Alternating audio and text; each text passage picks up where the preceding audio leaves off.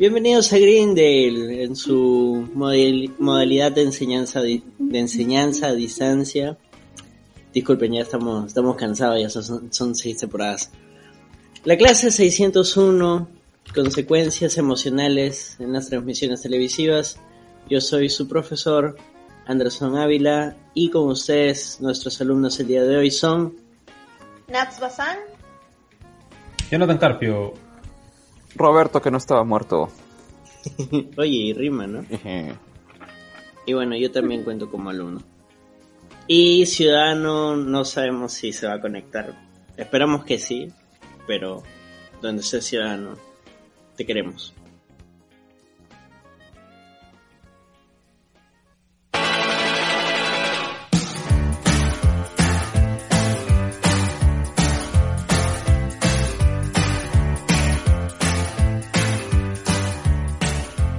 A ver, hoy día, sexta temporada, se acabó la serie.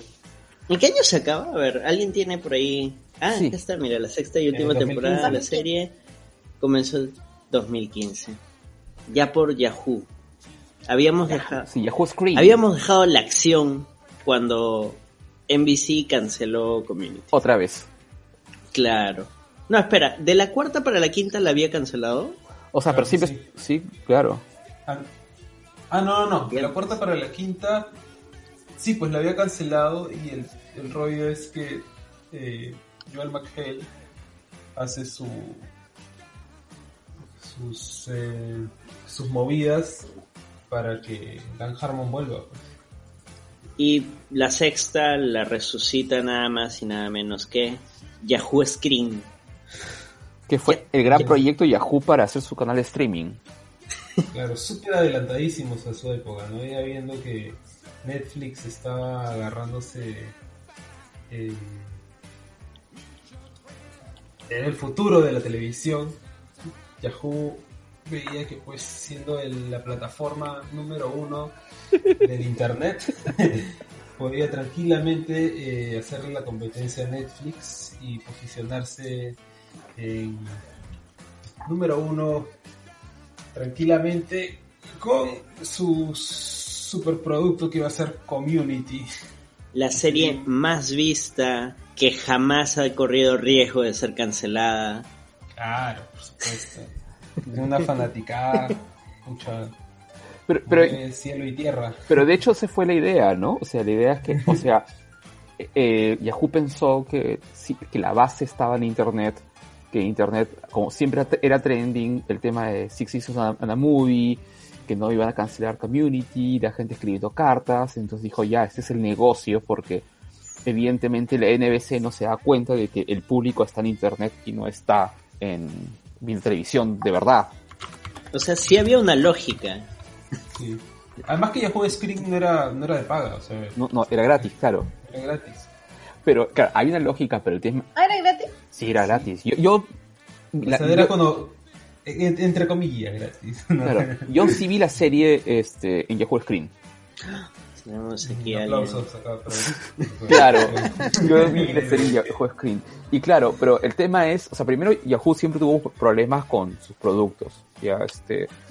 Ay, como si, había esta CEO que había salido a Google bien famosa, que era como, fue el gran jale de Yahoo, y, pero todos los productos que compraba Yahoo o, planteaba Yahoo, todos se fueron al diablo. Yahoo compró Flickr y se fue al diablo Flickr. ¿No? Este, Yahoo compró este Delicious y se fue al diablo Delicious. Yahoo, ¿Qué era Delicious? Delicious era... Tumblr también creo que compró. Es que Tumblr también fue comprado por Yahoo. ¿no? Pero Tumblr murió por otras razones. Pero no, pero es que el problema es, o sea, el, no saben cómo vender sus productos.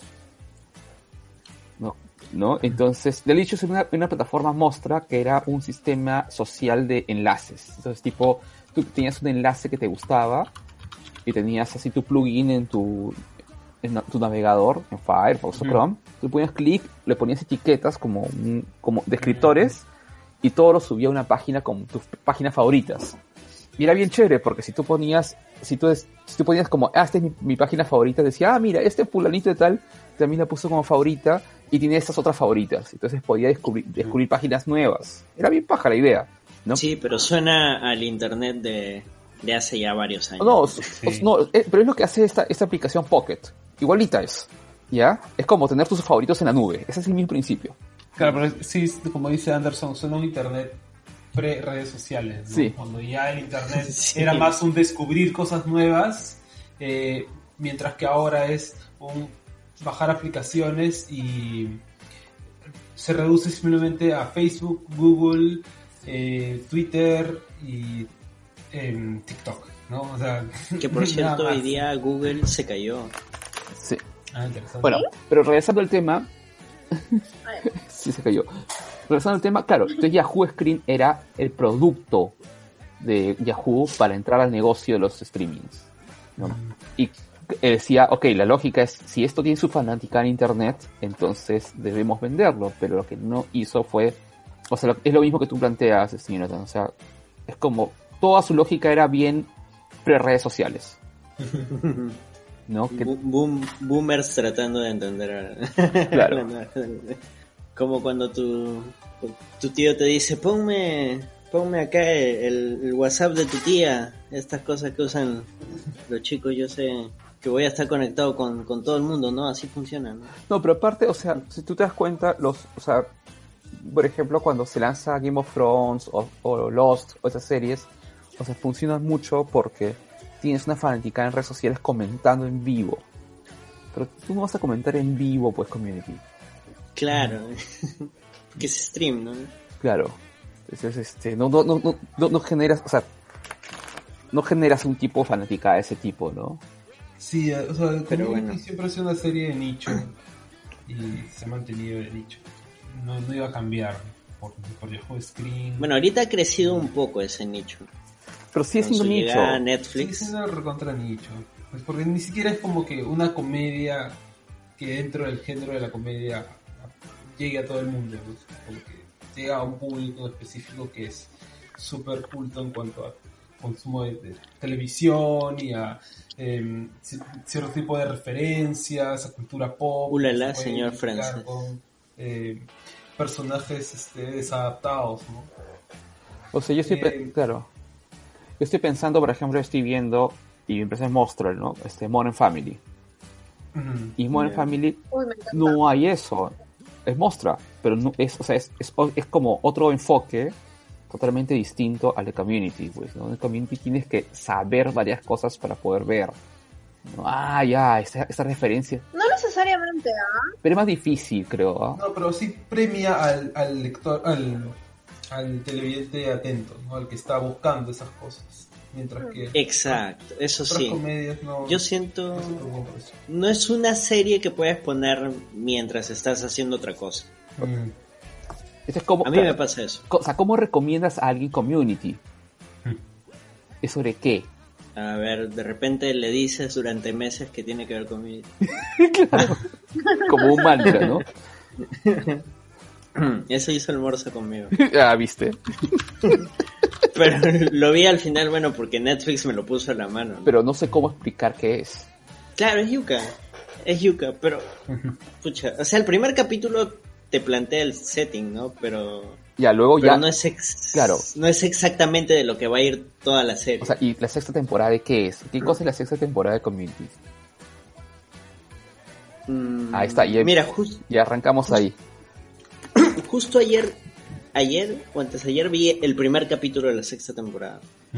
Y de plano empieza dándole otro estatus a Grindel. Ya no es un community college. Ahora es este. Ay, no me acuerdo el nombre exacto, pero ya no es este. Cambia su estatus de community college. Pero ahorita ya no es un community college. No, no me acuerdo cuál es el nombre exacto. Pero ya es como que un rango más, ¿no? O sea, ya. Ya no es eh, el, el apestado. Sigue siendo este el community sigue siendo así como que estatal, sigue siendo como que de lo más bajo, pero ya no es tan bajo. O sea, empieza, arranca la serie con un nuevo estatus y, y con un nuevo personaje, que es justo el que ha notado aquí nuestra amiga Nats, que es Frankie, que es un personaje bastante distinto a lo que, a lo que habíamos visto hasta el momento. Como dice el Morse, es, difícil de explicar, o sea, ya la sexta temporada es muy difícil de explicar qué está pasando ahí. Ojo, que hay dos, dos detalles importantes para la, la sexta temporada, ¿no? La, la primera es que ya, este, ya el amigo Harmon ya había comenzado su experimento de Rick and Morty. Sí, ya lleva una Ya. temporada. Ya estaba en otra, ya está en otro rollo, ¿no? En otro rollo mucho más este metafilosófico, cínico, ¿no? Y el otro tema es el presupuesto que le da Yahoo a, a, a, la serie, que es mínimo. O sea, si se dan cuenta, casi no hay este escenarios. ¿No? Todo es bastante este, cerrado. No, Bueno, en ese sentido no iba a poder, digamos, usar los mismos sets que tenía la serie cuando estaba en Era imposible. estudios de, de la NBC. O sea, em, pero yo me acuerdo que hay comentarios de Harmon en los que sí decía que, que Yahoo les daba todo lo que pedía. ¿no? O sea, Yo siento que sí le soltaron plata porque nomás en el primer capítulo que el Leonard tira un frisbee hacia el techo y cae todo ese mar de frisbees. Esa vaina es CGI. Y es Claro. un culo de CGI en el primer capítulo. Eso debe haber costado un culo de plata. Sí, hay varios episodios que tienen bastante CGI y, y efectos y cosas. O sea, incluso los que se burlan del CGI, o sea, como el de. como el de. Capítulo de la película, película de ciencia ficción. de ciencia ficción.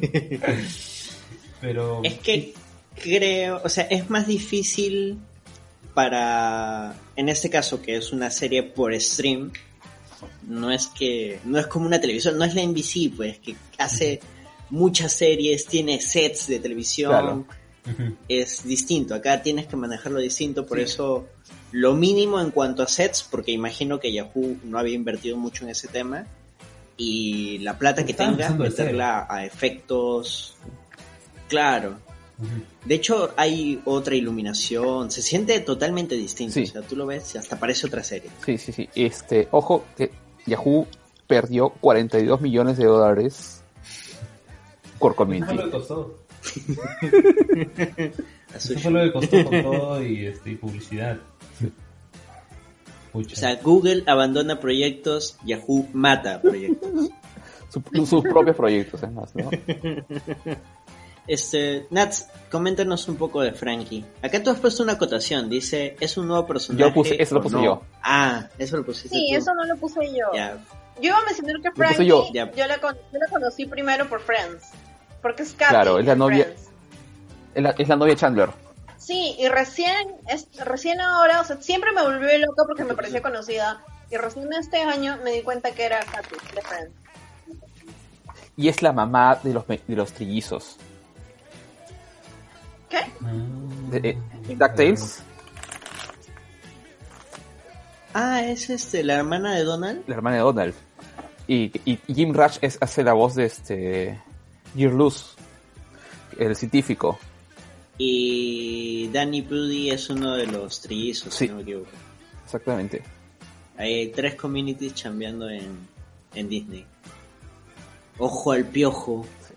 Yo sé que es un tema que no, no, no, no- no estamos hablando de eso, pero de hecho, o sea, Scrooge McDuck es este David Tennant y una de las sub ar- archivillanas de DuckTales es este fue una de las companions de, de Tennant. All is connected. Sí, All Disconnected. Ya, ahora sí. Nats, disculpa. Disculpa, Nats. Síguenos hablando de Frankie. Este, no, en verdad era, o sea, lo puse para comentarla, pero no, no es ahí donde está mi fuerte. Pues, Bueno, Ya, pero Frank. siendo ya, sí, sincero, fue un personaje que cuando recién apareció no me cayó para nada bien. Estaba así yo del lado de Annie. Es que ustedes saben que yo soy, Annie, soy Team Annie, entonces como no se llevaban bien no me gustaba. Pero esta segunda vez que he vuelto a ver la serie sí, sí me gusta. Ya me ha caído bien.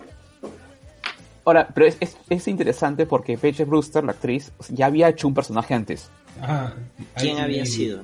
Ella había sido Bueno. la técnica de, de- la técnica informática que Annie busca para que en su búsqueda de, del- del cartel en la quinta temporada. Ah. Para donde quiere este, colgar un, un, este, un tablón de anuncios y tiene que estar yendo como que em, de persona en persona dentro de la administración de, de Greendale y llega con la, la este, técnica de informática Eh, y es la misma actriz. E incluso hay un hay un chiste, no me acuerdo si es en el primero o en el segundo episodio o más adelante, en el que Frankie dice que estuvo escribiéndole, mandándole correos a la técnica de informática y esos correos le rebotaban con inscripciones en arameo. Sí, claro. Qué meta. claro pero- pero- ¿Sabes? Hay que aprovechar, ya que estamos hablando de Frank, de no- los nuevos personajes, que también en el segundo capítulo de la sexta temporada entra Elroy, El Roy que es el encargado de, de informática, Y él también ya había salido en la serie. Él era sí, ah, el narrador. Claro, Keith David. el Él era, claro, él era el de narrador de uno de los capítulos Y sábanas. en ese capítulo. Ya, pero lo que cosa chévere de Frankie es qué cosa es ella, ¿no? O sea, en la dinámica de- del grupo, ¿no? O sea, Frankie, o sea, en teoría, en teoría va a llenar un poco el vacío que han dejado los, o sea, otros, perso- otros personajes, pero es, o sea, es una especie de Abbott, ¿no? Pero es inverso. Entra como una versión madura de, de todos a la vez, ¿no? O sea, como una suerte de modelo para todos los personajes. Porque si ves, me parece que es en el segundo o del primer episodio. O sea, que encuentra una manera de, de, de dejar una fuerte impresión en cada uno de los personajes. Eh, por un Yo lado, sé que esta comparación... Dale, dale. dime, o sea, No, ¿qué no, sí, termina tu idea, termina tu idea. Eh, ah, sí, o sea, por un lado es, una- es un personaje sumamente eh, metódico y racional como Abe, es eh, también bastante ordenado y organizado como, como, como Annie, es este, en el caso de, mm, de Brita, bueno, creo que no hay muchas comparaciones con Brita, pero eh, y con Jeff, pues eh, ambos de un modo se equiparan como los, los papás del grupo, por así decirlo, ¿no? Así, como Jeff era el, el papá del grupo, Frankie llega a, esta posición de, de, mm, de, cons- de consultora para ayudar al, a Grindel como jefa del, del- comité para salvar a Grindel.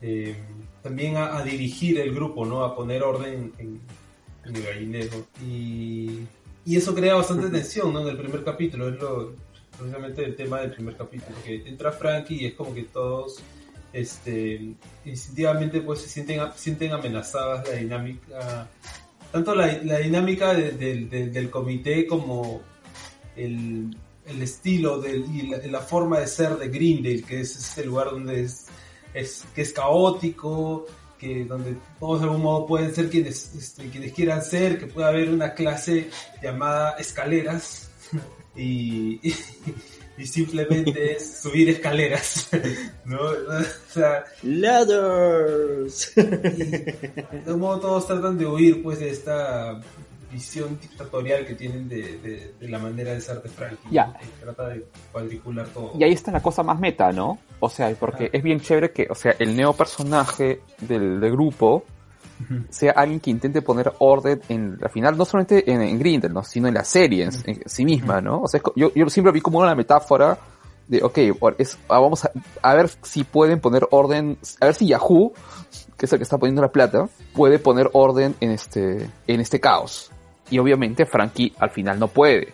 ¿Sabes? Em, lo que iba a decir es que esta comparación de repente le puede gustar al Morsa. Me recuerda un poco a este capítulo del rating de Pataclown, Claro. en el cual llega el personaje del perro, que es totalmente ajeno a, a la interacción que tienen los otros Pataclown, ¿no? Él llega así, él hace de un perro, pero ni siquiera se comporta como un perro, y empieza a decir, ¿por qué ustedes hacen esto? ¿Por qué lo otro? El- Y no entiende, se el- siente el- ajeno. El capo de Pipo Gallo. El hijo de Litman Gallo. El, el hijo de Litman Gallo. Sí, es, es una muy buena comparación. Porque también creo que la idea de Harmon era tener un personaje que ayude a madurar a los, a los otros personajes, ¿no? que se han quedado como que estancados en esta suerte de adultescencia que precisamente la serie alimenta. Este, y con Frankie, que pues es un personaje que no cede ante eso, es todo lo opuesto, ¿no? Es un personaje que es maduro y que trabaja con completa seriedad, reacciona con completa seriedad a todo lo que sucede. Eh, De hecho. ¿Ah? A veces lo dice. cuando interactúan por primera vez, Abed le dice, creo que eres la persona más normal en ese lugar. Y ella le dice, creo que es el mejor cumplido que me han hecho. Y ahí es donde congenian, ¿no? Porque Abed realmente siente que, o sea, todo está desbocado y entiende que esa es la, la lógica, la dinámica del show, porque él lo sigue viendo como un show, pero sí sabe que necesitan un ancla, un ancla tierra, y por eso él sí acepta a Frankie al inicio. Que- claro, los es que- se niegan. Es que el ancla en tierra era Glover. O sea, el, el- o sea, el, o sea, la serie funcionaba porque, te porque finalmente este, el personaje de, de Donald Glover era el ancla tierra. O Pero sea, en, ¿en qué sentido? o sea, es el que, o sea, finalmente es el que le permite, incluso acompañándole en sus viajes este, psicodélicos a Abed, ¿no? Troy es el que le permite, o sea, es el que le permite a Abed explorar su lado humano, ¿no? Es el que, Claro, era su balance. él es el que ve eh, lo positivo en, en, en Brita cuando nadie más lo ve, ¿no? Él es el único que desafía la, el, el liderazgo de, de Jeff, Mm. ¿no? ¿Sí? Sí, claro. O sea, en un determinado, este, o sea, hay, hay varios momentos en los cuales, pues, este, sí, o sea, el que termina desafiando el liderazgo de Jeff es este, es Troy. O sea, más que como que desafiarlo, yo creo que él se posiciona positivamente como otra figura líder. Exacto. Eso. Sí, eso, es- eso me refiero al desafío no de, de no te hago caso, sino como, ok, es el otro, es el otro eje, ¿no? Claro, claro. Así posible. ¿no? Y claro, in- yo intuyo que también la idea de Frankie es eso, ¿no? O sea, es como, o sea, es darle un contrapeso a varias cosas y que varios de los personajes tengan un ancla a tierra, ¿no? Como se ha dicho. ¿no? Porque efectivamente ahí el, el- el gran tema siempre va a ser, o sea, puede funcionar Community sin Glover, De hecho, Bueno, funcionó en cierto modo. eh, pero ya deja de ser una serie más eh, centrada en, personajes que, disfrutan esta, suerte de, de adolescencia prolongada que les permite el Community College y sus y todas las locuras que ahí suceden ya em, empieza a tener muy de ser muy presente la idea de que esto se va a acabar y tienen que terminar de madurar para salir de aquí, ¿no? Se vuelve más alocada. O sea, hay, hay situaciones que... Es extraña esa temporada, porque empieza con una premisa sí, y escala rápidamente. Es como que ta, ta, ta, ta, ta. Y de pronto, wow, ¿qué pasó acá? O sea, todo ocurrió tan rápido, ocurrieron tantas cosas. Eh, en, nomás en el primer capítulo que tienen que hacer un montaje de... Hacen varios montajes y al final hacen un montaje de disculpas. O sea, sí, es community, hacen referencias, hacen chistes meta, pero es como que, no sé, lo sentí tan animaniacs, así tan caricatura, que es como... Es como community, pero no sé, al, al cuadrado, al cubo. sí, sí, sí. Claro, es como, es, ya, es una temporada rara, ¿no?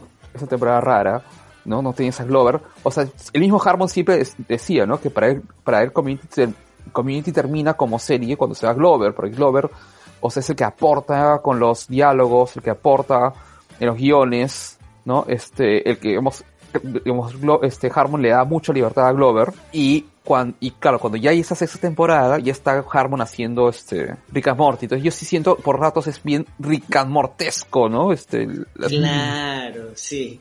Sí, exacto, claro, eso, por eso se siente la parte caricatura, ¿no? O sea, en la cuarta, por ejemplo, yo sentí que era un calco, un tratar de hacer un Harmon sin Harmon, siguiendo un manual. En cambio, esta es Harmon caricatura, Harmon haciendo un dibujo animado con personajes reales. sí. Bueno, el caso con Donald Glover también es que él le da un montón de inocencia a la serie. Eh, y Sí, que siento que se pierde ya cuando, una vez que se, se retira. Ya no hay tanta inocencia, ya, se ya todos son más conscientes del final y de que es este de- fuera del community college este, la vida es otra cosa. Y bueno, volviendo un poco a- al, al tema de Frankie, eh, es interesante también ver su relación con el decano, ¿no? con el Dean, que para esta temporada pasa a ser un miembro del elenco regular, ¿no? Principal. Claro, desde la quinta ya venía en ese ascending. Sí, pero acá es un poco más notorio porque incluso hasta aparece en el en el grupo, este, en el póster principal. Sí, ya, ya- sí, claro. Ya, ya, ya el- eleva ahí. Es, Sí, como también se reduce el elenco, porque ya no está, es- ya no está eh, Chevy Chase, Lover. el personaje de Yvette Nicole Brown, que nadie lo ha mencionado, Shirley. Eh, Shirley ya no está, nadie lo ha mencionado. por Shirley. Oye, pero este es bastante triste ese tema, o sea, fuera de cámaras. O sea, en la serie explican que ella se va a cuidar a un familiar y va a hacer otra serie para la Sí, su NBC. ¿Es ese su papá? Claro. Porque creo que en la vida real fue así, o sea, En la vida real se va, se va a cuidar su papá. claro. De hecho, ella comenta que Claro, pero en la serie también dicen que fue a cuidar a su papá. creo que era un primo, pero sí, puede ser su papá. Este, Sí, creo que pero sí. de hecho la misma Yvette Nicole Brown comenta de que hay cosas de esos años que ella no recuerda, porque, o sea, el golpe emocional de Ay. cuidar a su papá enfermo fue muy fuerte y, y le ha hecho olvidar varias cosas de esa época. No sé Que- creo que eso algo parecido le pasó al de Malcolm in the Middle, que no se acuerda nada de su etapa en la serie. Ah, ya. Es- tuvo un problema, no me acuerdo qué... qué- Pero lo de él fue por un accidente. Ah, claro, el- exacto, justo eso es- era lo que trataba de acordarme. Son cosas que pasan. y lo de Yvette Nicole, sí, pues ella ama un montón la serie, pero precisamente ya con su salida es como que... Pero aparte es que porque el, el ritmo de trabajo era un ritmo muy fuerte, ¿no? O sea, eran, era series que terminaban, comenzaban a grabar muy temprano y terminaban muy tarde. Entonces siempre se quejaban también, o sea, no se quejaban, ¿no? Se lo hacían con gusto y todo. El que se quejaba era Chase, pero, o sea, era un ritmo muy, muy estresante. Mm. Claro, o sea, sucedía en Los Simpsons, ¿no? O sea, las mejores temporadas de Los Simpsons han sido a base de, de creativos, los escritores quedándose muchas más horas de, de las debidas, tratando de hacer de que todos los chistes encajen. Claro. Entonces, bueno, se- es- en esta temporada se va Yvette, Nicole Brown, se- ya no tenemos a Glover, ¿no? Y este, ya todo tiene una, una sensación de salida, de despedida, ¿no? Y tenemos capítulos hasta con actores invitados, como uno de mis favoritos, uno de mis comediantes favoritos, que es Matt Berry, como el estafador. Roger de Salto. O sea, Drifting 101. Matt Berry, Creo, creo que en esta parte ya podemos ver los capítulos. Tienen, les voy a dejar ahí en el... Como Sí. no son muchos, los vamos a revisar. Bueno, el de Drifting es el capítulo 9. ujú, Y, y está hecho con mucha referencia a esta película de Steam. sí, Ahí, ahí les dejé el link con la lista de capítulos. El primer capítulo, que es escrito por Harmon y Chris McKenna. Chris McKenna, me suena ese nombre. Chris McKenna es el otro, pues este, son- el, el otro, El El- otro. el otro de Community, pues no son los dos creadores. Ah, Son los dos, los, los dos, este, las dos cabezas de community. Entonces cuando hacen, cuando hay este reuniones también de cast y todos están McKenna y, y Harmon. Sí. ya, ellos escriben el primer capítulo que es Ladders, escaleras. Creo que también te suena por Kate McKinnon. Ladders. Sí. Y es, Es es- una referencia a un capítulo de la temporada 3, que es cuando están haciendo todos, recordando, están en esta pseudoterapia en la que están recordando cosas locas de, de Green Day, este, y recuerdan las clases estúpidas que había, y hay una secuencia en la que recuerdan una clase que se llama Ladders, en la que literalmente el profesor únicamente sacaba una escalera, la ponía frente a la clase y decía Ladders.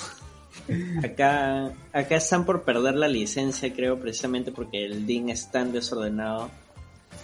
Y justo es la clase de escaleras la que desen, desenvuel- desenrolla, desencadena todo el problema, porque hay heridos y no habían pagado el seguro.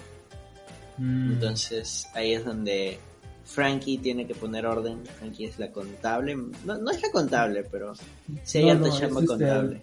Una consultora. en- Claro, pero ve las facturas, ve los pagos, o sea, hello, hola, soy yo. It's me. An accountant. pero sí, es una consultora para ayudar a mejorar a Grindel precisamente por todos estos problemas. Y en este capítulo también se va, o sea, es, entra y sale y es que ellos tienen que pedir disculpas porque no pueden dejar de hacer sus locuras. Ahí es donde incluso arman un bar clandestino y Frankie va con unos policías también así, que son gente disfrazada de policías, y les dice, esto es lo que le gusta a ustedes, ¿no? O sea, tengo que venir de esta manera para que puedan hacerme caso, para que puedan oírme. Sí, Es un poco frustrante su situación, la verdad. Pobre, este, po- pobre Frankie. Como te digo, es como lidiar con caricaturas, es como tratar de capturar a los Animaniacs. Sí, así se siente ese capítulo. Sí. Y... Pero bueno, Frankie no es el único personaje nuevo. También en el, en el segundo episodio llega eh, el Roy Patashnik como... Dirigido por Jim Rush y Nat F- Faxon. Ah, Nathaniel. Faxon. Es este capítulo en el que eh, el Dean em, gasta un montón de dinero en adquirir un nuevo equipo de VR, ¿no? de realidad virtual para, El- el comi- fut- para ¿no? la escuela. Que representa el futuro. Claro, el futuro. Y empieza, lo, lo empieza a probar, ¿no? Y se empieza a asombrar con todo lo que puede hacer. Puede cambiar la fuente. puede entrar a opciones. puede cambiar el tamaño de las letras. ¿Alguno de ustedes ha visto Disclosure? ¿Cuál? ¿Cuál? Disclosure es una película con Demi Moore. Nolan. ¿De qué No. va? Si les ha gustado este capítulo, se las recomiendo porque también tienen una especie de realidad virtual así hipermonce. Ya porque no hay otra forma de describirla, que en esa época imagino que debe haber sido groundbreaking. Pero sí, en la que tienes que tener tu avatar para borrar archivos y acceder a cosas. Y hay una escena en la que se supone que es súper suspenso, porque está uno conectado desde una computadora y aparece Demi Moore en su avatar, que es un cuerpo así como que de alambre y su cara pegada, sin ninguna expresión, moviéndose entre los archivos para borrarlo. Es una tontería. Imagino que es una No. referencia a eso. ¿De qué año es la peli? Del 94. Yo creo que sí puede ser una referencia, porque es bien parecida a la realidad virtual a lo que se ve en Disclosure. Claro, porque lo que le venden a al Dean ni siquiera es que es un es un VR de la época del 2015, no, o sea, él le venden un VR viejo. Precisamente creo de los Software 90, recontra antiguo, por ahí. tipo noventero. Es lo que en los 80 se imaginaban que, que manejábamos en los 2000. ¿no? Que sería el de- futuro. el tipo de, de tecnología. Claro, y acá entre, entre Jeff y Frankie tratan de, de buscar la forma de devolverlo y ahí es donde encuentran al creador, que es nada más y nada menos y nada más que el Roy El gran nuestro David. nuevo personaje. Su personaje es como un, Un inventor un rechazado, ¿no? O sea, alguien que fracasó. que tenía ideas muy poco este, marketeables. Es el viejo, ¿no? Y que, claro, y que había creado este sistema de VR que era más como un scam, ¿no? Era más para engañar a gente poco ávida en, en la tecnología y hacerla que este que compren pues prácticamente un algo obsoleto. Es que él sí trabajó en proyectos serios, pero en su momento. Y esto Ah, fue lo que sí, le quedó. sí. O sea, actualmente lo vende, claro, a gente que no sabe nada, pero es porque le que es lo que le queda, ¿no? O sea, él vive de eso, de, de lo que pudo ser y no fue. De hecho es bien trágico y vive en su en su Claro. casa rodante. Y este y tiene un momento de, eh, de mm, cercanía con Brita, ¿no? Que llega a llevarse bastante bien con Brita. Claro, por el estilo de música. Sí. Y bueno, al final Creo que es la temporada que mejor trata a Brita. Sí, definitivamente. Le dan un mejor desarrollo, le dan un back... O sea, finalmente conocemos a los papás de Brita. Claro. Que le había estado ayudando económicamente todo el tiempo. Sí, ese, ese capítulo es el... Es uno de los últimos. No, ese es el cuarto, me parece. Ah, sí. Mm, Ya. No, no, ya me perdí. Ocurre en el quinto. ¿Será el capítulo de Onda o ese es otro? No, en el, en el capítulo de Onda, este... Es el mismo. No, ese no es. ¿Cuál es? Ah, es Es el Ah, no, ese es el segundo, el segundo. Claro. Es que esa es la trama paralela. Sí. Son dos tramas. Es Jeff y Frankie tratando de devolver el sistema de, de VR y Annie y Abed eh, tratando de ayudar a Brita con sus daddy issues, con sus familiar issues. Claro, es que sus, sus papás eran, eh, al parecer cuando ella era niña, eh, sus papás eran muy como conservadores y muy estrictos Muy y, Claro. y prácticamente este, pusieron la semilla como para que ella se vuelva una persona rebelde y antisistema, anarquista, ¿no? Eh, y en cierto modo tirar su, su vida em, o desperdiciar su vida, ¿no? En, en- en simplemente tratar de, de- de darles la contra. Y ahora, en la actualidad, eh, sus papás ahora pues son mucho más chill, mucho más permisivos, mucho más este em, amables y lo que quieren hacer es eh, darle todo el dinero que necesita, ¿no? O sea, poder em, ayudarle económicamente si es que ella lo, lo requiere. Y ella más bien quiere rechazarlos. Sí. Porque no quiere sentirse una A- mantenida. Acá hay un.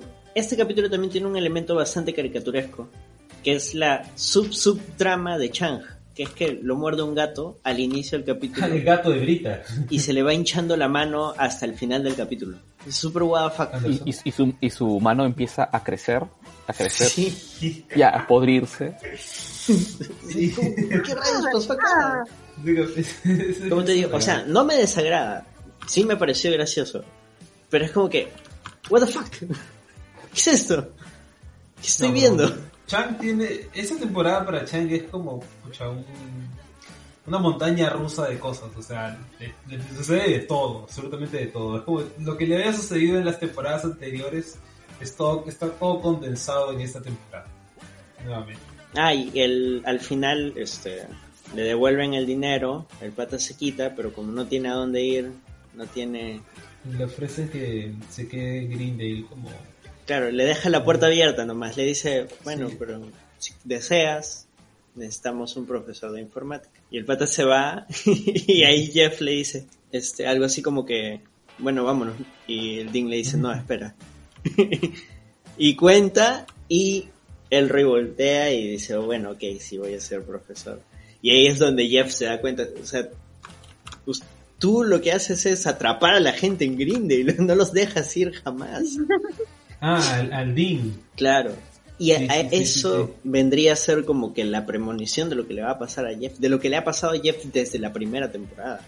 Que es, por más que él ha querido alejarse de Grindel, que era su meta en las primeras temporadas, o sea, simplemente salir de Grindel y volver a su vida normal, él ha ido hundiéndose más en Grindel. Es como el barco de... Ah...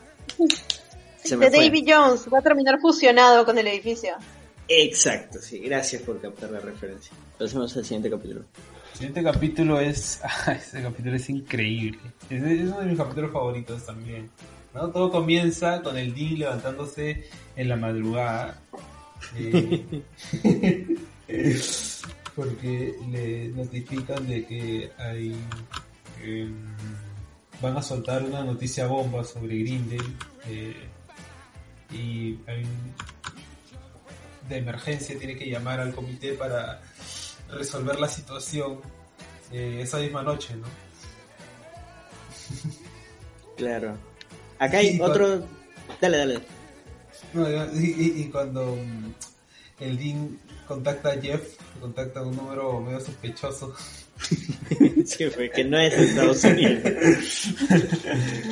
Nosotros, o sea, nosotros podemos ver que en verdad, o sea, el, el- quien está contactando no es a Jeff, sino es a un chivolo japonés que le escribe en su muy este muy primarioso inglés eh, Sí. con todo el- la- todas las respuestas que el Dean espera recibir del verdadero Jeff, ¿no? Que- y a lo largo del, del episodio, o sea, el- eh, le juega varias bromas, ¿no? Ahora, Pero el a- insiste, el Dean insiste en que es, es Jeff. acá quería acotar el tema de los efectos de mensajes de texto también me parece un tema de decir, miren, hay dinero para hacer este tipo de, de efectos. Porque antes no usaban tantos efectos. O sea, era Es más, no recuerdo efectos de ese tipo en la serie. O sea, si alguien salía en una computadora, te mostraban la computadora y la pantalla de la computadora. Pero además, hay un par de detallitos que, por ejemplo, cuando salen los contactos de, de Annie, ahí se puede ver el nombre de algunos profesores, algunos alumnos, creo que por ahí está Fat Neil.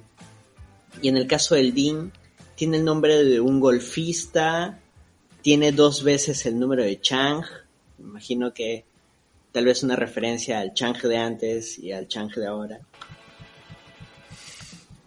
Y no, no recuerdo algún otro. Si, si alguno puede hacer un screen en mayor calidad. O sea, pausen la serie en ese momento en que abre el. Sí, y ahí, va, ahí salen varios nombrecitos. Así que de repente por ahí hay algún otro nombre relevante. Y este es el, pero es el capítulo también donde, claro, este Frankie descubre de que es el Community College le ha dado el, un grado a un perro. Ese es el, tema principal de la crisis, ¿no? Que City College está por eh, difundir la, este, la, historia de que Grindel le ha, le ha dado un título a un perro. Claro. Y es que están tratando de idear cómo responder ante eso, ¿no? Ante esa crisis, cómo negarlo, cómo, cómo este, atacar a, a City College, pero ya, primero ver si fue cierto. Chan quiere desprestigiar al City College. Sí, sí, se le ocurre una idea y al final del episodio la termina de llevar a cabo. Muy mal ejecutada, no. pero lo lleva. ¿Qué, qué, ¿Qué vas a decir ahora, Anderson? Ah, creo que ya se me fue. Ah, que la intención inicial es o sea, ante la sorpresa de, o sea, un lugar que le da un título a un perro es suena irrisorio e imposible, lo primero es decir, ok, verifiquemos si esto realmente ha pasado. Obvio el Dean está como que, ah, no me acuerdo. sí, se hace loco. Entonces, Annie, en re... acá como que sale a relucir un poco este tema de, de la Annie competitiva que había en, en temporadas anteriores. Y es que ella de todas maneras considera que el lugar donde ella debe trabajar, estudiar, etcétera, tiene que ser un lugar de prestigio. Mm. Entonces ella estaba con la esperanza de que no fuera cierto, porque o sea, un lugar que le da un, un título a un perro es cualquier cosa. Y eso hace sentir que ella es cualquier cosa y no le gusta sentirse así. De hecho, en algún momento se lo dice a Frankie, el tema de la esperanza, ¿no? O sea, ¿cómo lidias con eso? Y Frankie le dice, o sea, simplemente no esperes algo. No, no tengas esa esperanza y así no vas no te vas a sentir desilusionado. Expectativas, ¿no? Claro. Que al final ambas aprenden una de la otra, ¿no? Porque Annie aprende a bajar sus expectativas, a ser un poco más realista, más más aterrizada. Y Frankie, por el contrario, aprende a, a tener un poco de. a esperar algo de, de, la gente, algo, algo bueno. Pese a que muy probablemente te van a desilusionar, pero de todas maneras tener ese, esa pizca de, de, ok, algo bueno puede suceder acá.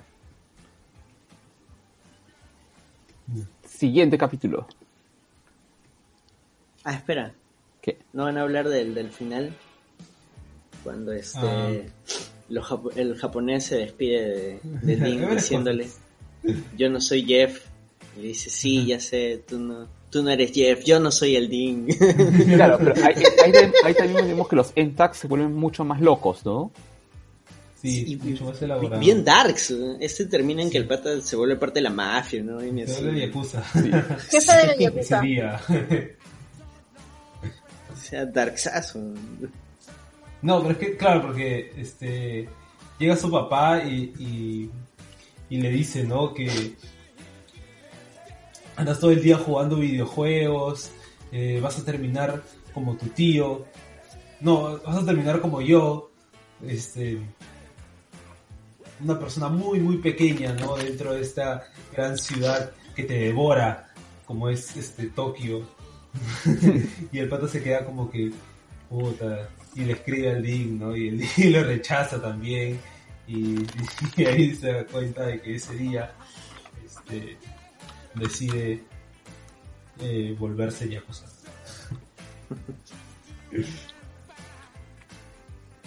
ya, Ahora sí, episodio. pasemos al siguiente episodio.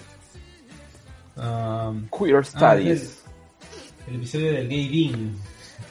Que es un gran episodio para explicar el, el, el tema queer.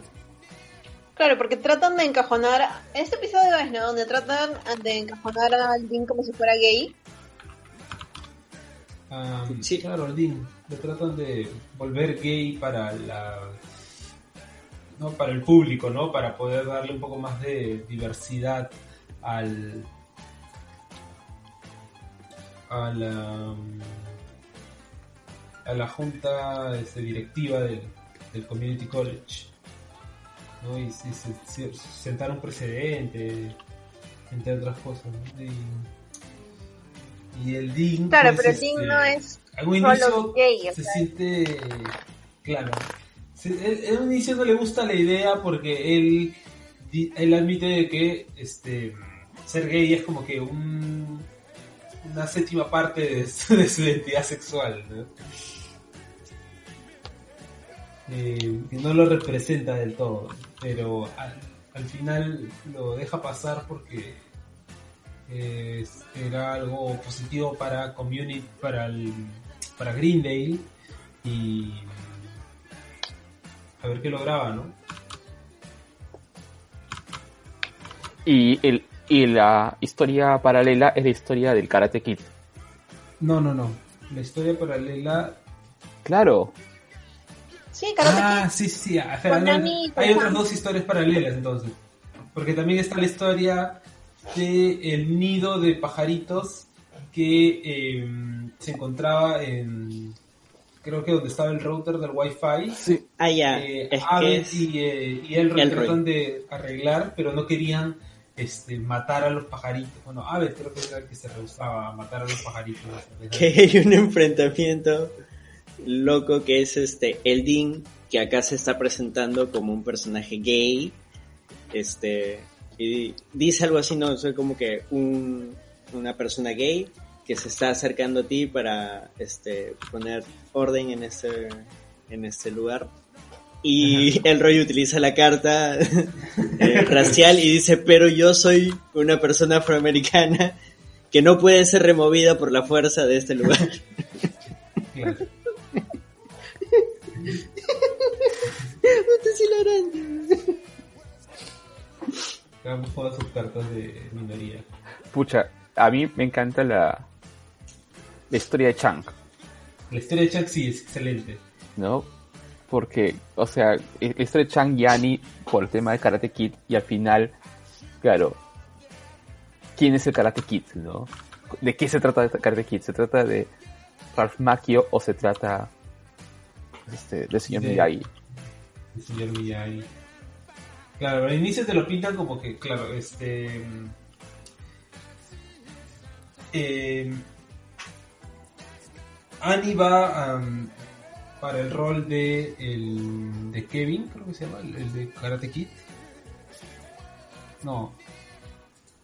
El- bueno, el chivolo Bueno, de Karate Kid, mientras que el, mientras que Chang va para el, el papel de- del señor Miyagi eh, y mientras que Annie, el, el profesor de teatro, bueno, el, el director de la obra, no le decía nada, o sea, como le decía que todo estaba excelente, por más que actuara culo. y a Chang era como que lo jodía y lo jodía y le gritaba y lo trataba el culo porque. eh, porque no daba lo mejor de sí, ¿no? Porque no podía, no actuaba bien. Entonces, eh, Chang se esforzaba y se esforzaba. En un inicio solamente estaba yendo, creo que para acompañar a Annie, ¿no? Para Claro, de hecho se quejaba, o sea, que yo tengo que ser este el señor Miyagi porque soy asiático. De renegada. Como que, ya, Sí, ok, sí, pero sí, te voy a acompañar. Y al final era este Era que en realidad veía más material en Chang porque el personaje de, el señor Miyagi exigía más. Claro, era el personaje más importante de Karate Kid. Ahora, Pero el final- profesor, este, el profesor de, de teatro, bueno, el director, es este actor eh, que se llama Jason Matsukas, que también aparece en The Good Place. Si han visto The Good The Place. Good Place. Sí, eh, son otros pendientes. Ok, tampoco. Al final, ¿cómo resuelven ese conflicto? El del Karate Kid. Bueno, a Annie la reemplazan nuevamente por Asian Annie. y nada, o sea, Chang de verdad se rompe el lomo y da la mejor actuación de su vida. Annie, Annie es la que aprende ahí. Porque ella como que lo subestimaba en realidad, como tú dices, ella lo, lo llevó por relleno y se, se enemista en un momento, se resiente. Pero luego al final asiste a la obra. ah, ya, sí. Eh, el rollo con Elroy era que eh, al final sí llegan a cuidar a los pajaritos y los dejan en libertad. Y todos andan con máscara de gatito. ¿no? Y Sí, y e igual el pajarito se muere. Ah, O sea, no me quedó claro si se muere o va o porque no, sí, se muere, se mete a un esto de alta tensión. Ahí viene otra vez el tema de, de estos finales así medio darks que hay en esta sexta temporada. Porque pudo haber terminado con que el pajarito se va y listo. Pero tenían que mostrar la cara de todos viendo como... "Ps". O sea que por las huevas lo han cuidado. pero bueno. Y el rollo de... El, el arco del Dean, ¿cómo se soluciona? Ah, él, él hace una conferencia, ¿no? Mm. Y dice que no es gay. Incluso tenía como que un novio, ¿no? Claro. No me acuerdo cómo se llamaba. Es loco cómo le dan el giro de tuerca, ¿no? Porque, o sea, digamos, una historia, si se hubiera hecho muchos años antes, sería alguien gay aparentando ser alguien heterosexual y le ponen una, una pareja heterosexual para que aparente entre todos. Y en este caso es que él no es gay, tampoco es heteros- heterosexual, pero tienen que hacerlo pasar por gay porque estos directivos son tan retrógradas que piensan que lo más progre que pueden hacer es tener un gay. Realmente son un par de idiotas eso.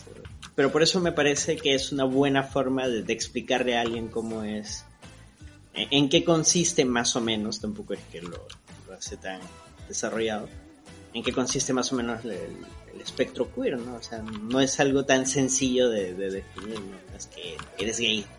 Porque muchos, yo he leído a muchos este, seguidores de Community que, o sea, al Dean lo tienen o de gay o de degenerado para abajo. Y es como que, dude, no. La serie no te ha enseñado eso. ¿Qué serie has estado viendo tú?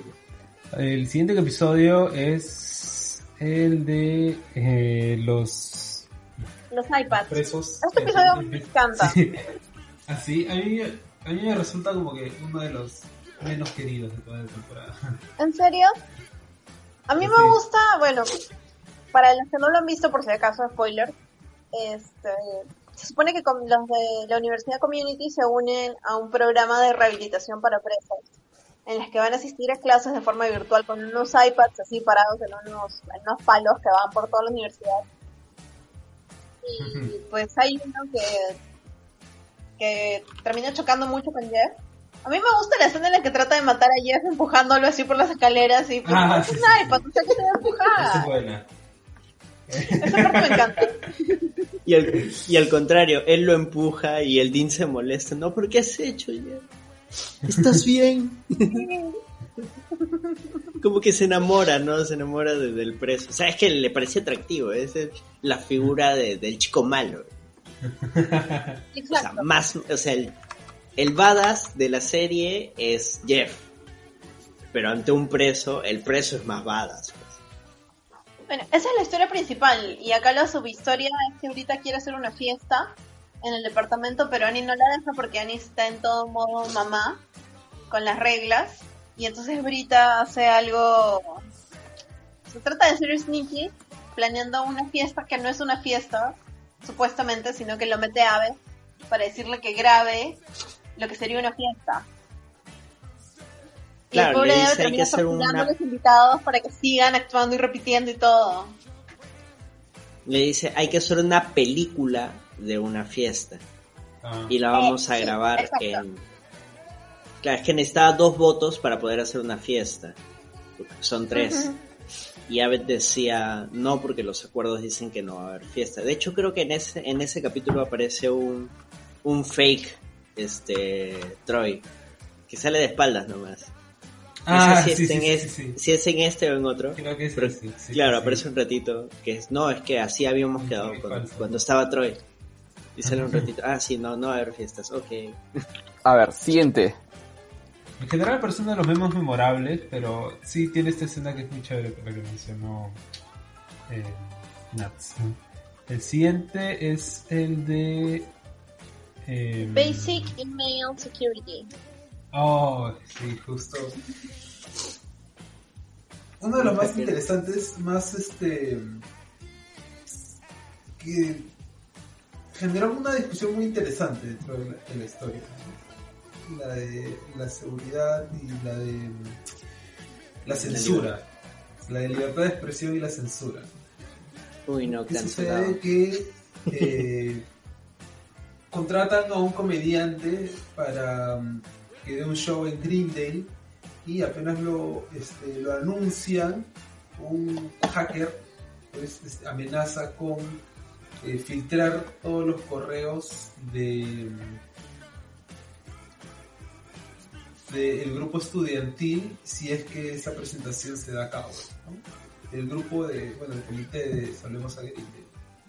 Ya eh, anteriormente había filtrado los correos de la señora de la cafetería y eh, ya había generado cierto caos en la en la escuela.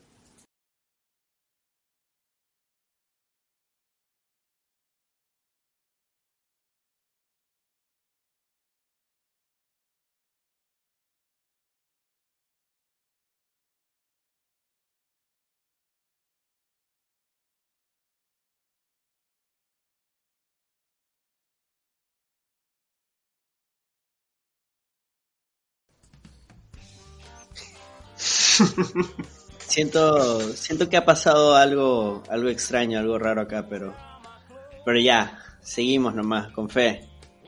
Estamos en el capítulo 6. Parece que el Morsa se quedó jato, ¿no? ¿Morsa? ¿Morsa? Sí, el Morsa desapareció. No contamos con No el Morsa, Morsa. lamentablemente, en lo que queda de este episodio, pero eh, But quizás here comes a new challenger. aparece algún nuevo retador. Estamos hablando Preséntate. de Basic Email Security. El EPIS. Pero que, que se presente el new challenger, pues. A ver, que se presente. Ah, espera, soy yo, ¿no? ya bueno. Ah, ya bueno, soy... eh, eso, sí, eso sí me tendría que decir, exactamente qué tengo que decir. O sea, no sé, soy de Obanto. ¿Quién Soy fan diga de eres? Pero bueno, no- yo no sé quién eres tú. es una pregunta muy ¿Dónde te podemos complicada. encontrar? ¿De dónde te podemos reconocer? No, la verdad, en ningún lado. Solamente el grupo secreto de Langoy. Ajá, Que no es tan el grupo secreto. de no- El grupo secreto, no tan secreto. Tenemos un invitado directamente desde la Langoy La Angoyósfera. Fósfera. Claro. Este, Diego Abanto es seguidor del podcast y seguidor de este spin-off también. Y hoy día nos va a dar una mano. Pues. Ustedes se preguntarán qué es lo que ha pasado. Nosotros tampoco sabemos qué es lo que ha pasado, pero seguimos para adelante con el sexto episodio de la sexta temporada. Porque la gente me estaba escribiendo, oh, ¿cuándo vuelven? Y cuando digo la gente me refiero a dos personas. Pero a esas dos personas las apreciamos Un montón. demasiado Sí, en esta gracias. vida. Y por ellos Sí. es que regresamos, por ellos es que movemos cielo y tierra. Y por ellos es que ignoramos a Almorza y a Ciudadano. Para de una vez terminar con este, pues. esta, esta tan cansado. querida serie de programas sobre nuestra querida serie de community. Ahora estamos en, en el episodio en el que aparece un hacker que los empieza a chantajear a todos con emails. Mm, De la señora de la cafetería. Claro, primero ataca a la señora Ah, de sí, la sí. cafetería, que, es- Claro. que es aparentemente alguien que guarda demasiados secretos de la gente, ¿no? Que, que, que ah, O sea, es el capítulo de la funada. sí, exacto, claro, es el capítulo de las funadas. Ahora justo estamos con Anderson Fortunator. Oh, yo no he funado a nadie, Sí, sí, aparentemente. Allegedly. Sí, claro, no funado, no ha funado a nadie. A nadie, a nadie. A Juan Francisco Escobar sí. Y a... Ya, creo que mejor no sigamos hablando de eso. No, no, ya. Ok. Bueno, sí, es- en este Pero- capítulo se trataba un poco de cómo es que la gente empieza a, a partir de información que se revela en contra de su voluntad, empiezan a cuestionar la, la, la credibilidad de sus amigos, ¿no? Entonces, ¿qué sucede primero con la señora de la cafetería? La gente empieza a leer sus mails, pues. Es que empieza. O sea, la filtración de mails viene a, a- a causa de que se va a presentar un, un comediante en Grindel. Como Grindel es la última rueda del coche de la educación estatal y privada de Estados Unidos, pues están llevando un cómico bastante polémico. Hmm, Claro, co- polémico porque aparentemente tiene chistes racistas, eh, creo que misóginos también. Claro, todo, el paquete que- completo. Antisemitas, racistas, misóginos, porque sí, cuando hace su show un sale. indeseable. Un... ¿A, a quién se equipararía en nuestro ambiente local? Ah, a ver, un comediante así de... No, Algo pero es que acá, este- lo peor es que Que tenga todos los checks. acá así te dan un programa de televisión. Tipo de Tomás Angulo, una vaina así, ¿no? ¿Cómo se llama este otro? Rondón. Ah, ese tipo es comediante. ¿Hace, hace shows? No sabía. Ah, pero Angulo tampoco es no, comediante. pero ese sí tiene como una suerte de stand-up, ¿no? Ah, tiene su stand-up, ¿no? Este... Que cállate, el nombre no vaya no sé, sacas. el nombre nomás lo sacas. Este. Sí, sí, no, es el tipo más misógino y, y estúpido. Pero acá este voy a citar a nuestro amigo Dave Chappelle, en el cual este en el show que está en Netflix, si lo pueden ver, en el cual él recibe es un Mark Twain, el premio se llama Mark Ah, Twain. buenazo ese, ese, ese especial. Sí.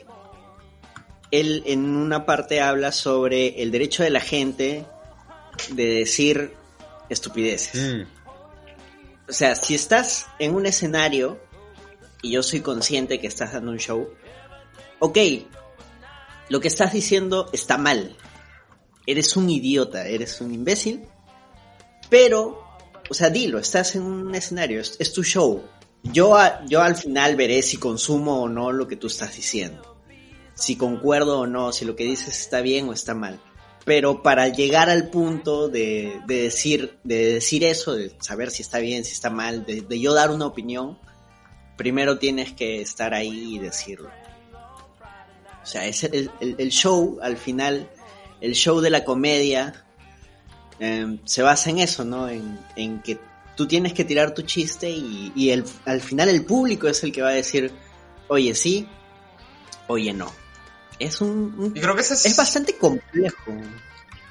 creo que ese es un poco el argumento de Brita también, ¿no? O sea, lo que acabas de decir es un argumento muy Brita, que creo que es exactamente el argumento que ella hace en, en el episodio. Claro. O sea, no importa lo racista que sea, no importa lo, lo miso... Bueno, no, creo que, creo que lo principal era que era racista, eso sí me acuerdo.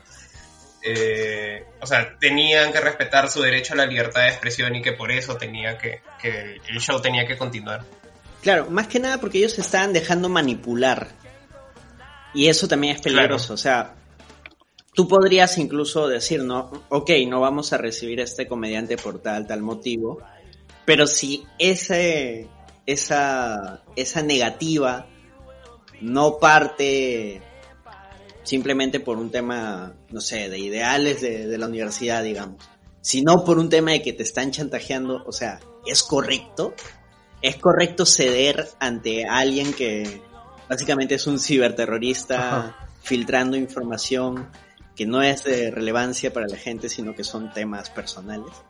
Claro, le estás dando en el gusto, pues, ¿no? Estás dejando que eh, cumpla su cometido. ¿No? Y precisamente con los terroristas no se negocia. Exacto. O sea, claro, por, por querer quedar, querer hacer, entre comillas, algo bueno, que sería no darle pantalla a alguien racista, antisemita, misógino, etcétera, etcétera, etcétera, estarías dándole la razón a alguien que también está obrando mal. O sea, estás en, es una disyuntiva, definitivamente. Y es lo que plantea el capítulo. Ahora, el, el pata no era, no era exactamente como que alguien odiable, ¿no? Era como que medio un cualquiera, un, un pata hasta que ni siquiera era tan consciente de, de lo odioso que resultaba. ¿Se acuerdan del episodio? Como, Claro, es de, este, es, es de estos comediantes que no es, o sea, que, o sea, no sé si es que lo termina diciendo, o sea, pero creo que es de esos comediantes que no es consciente que su chiste es racista o que no es consciente de que su chiste es ofensivo, Claro. etcétera, etcétera, ¿no? O sea, para, y encima de que es malo. O sea, Claro, el problema no era tanto, o sea, eh, esto fácil suena como que medio raro, ¿no? O sea, como que no importa que fuera racista. O sea, pero creo que el, el chiste del personaje es que más que lo que era racista, o sea, llega a un punto en el que es como que, oye, pero, o sea, sé, aunque seas buenos chistes, ¿no? Algo así. mm, Y que Claro. era algo de lo que el, el personaje totalmente carecía. Claro, el pata incluso no es que vende su show como que, ah, el show más polémico. No, él vende su show como que, ah, yo soy un comediante y, y espero dar mi show acá, estoy haciendo una gira y...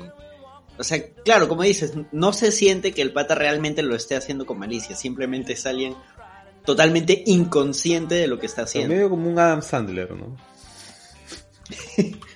Ey, no, no metas a Sandler en esto. Ah, A pero, ver, ¿cómo muteamos a ya, ya, ok. Nat, ¿tú qué recuerdas de, de este episodio? La verdad yo me acuerdo de Brita, que toda la vida tiene que ser The Worst.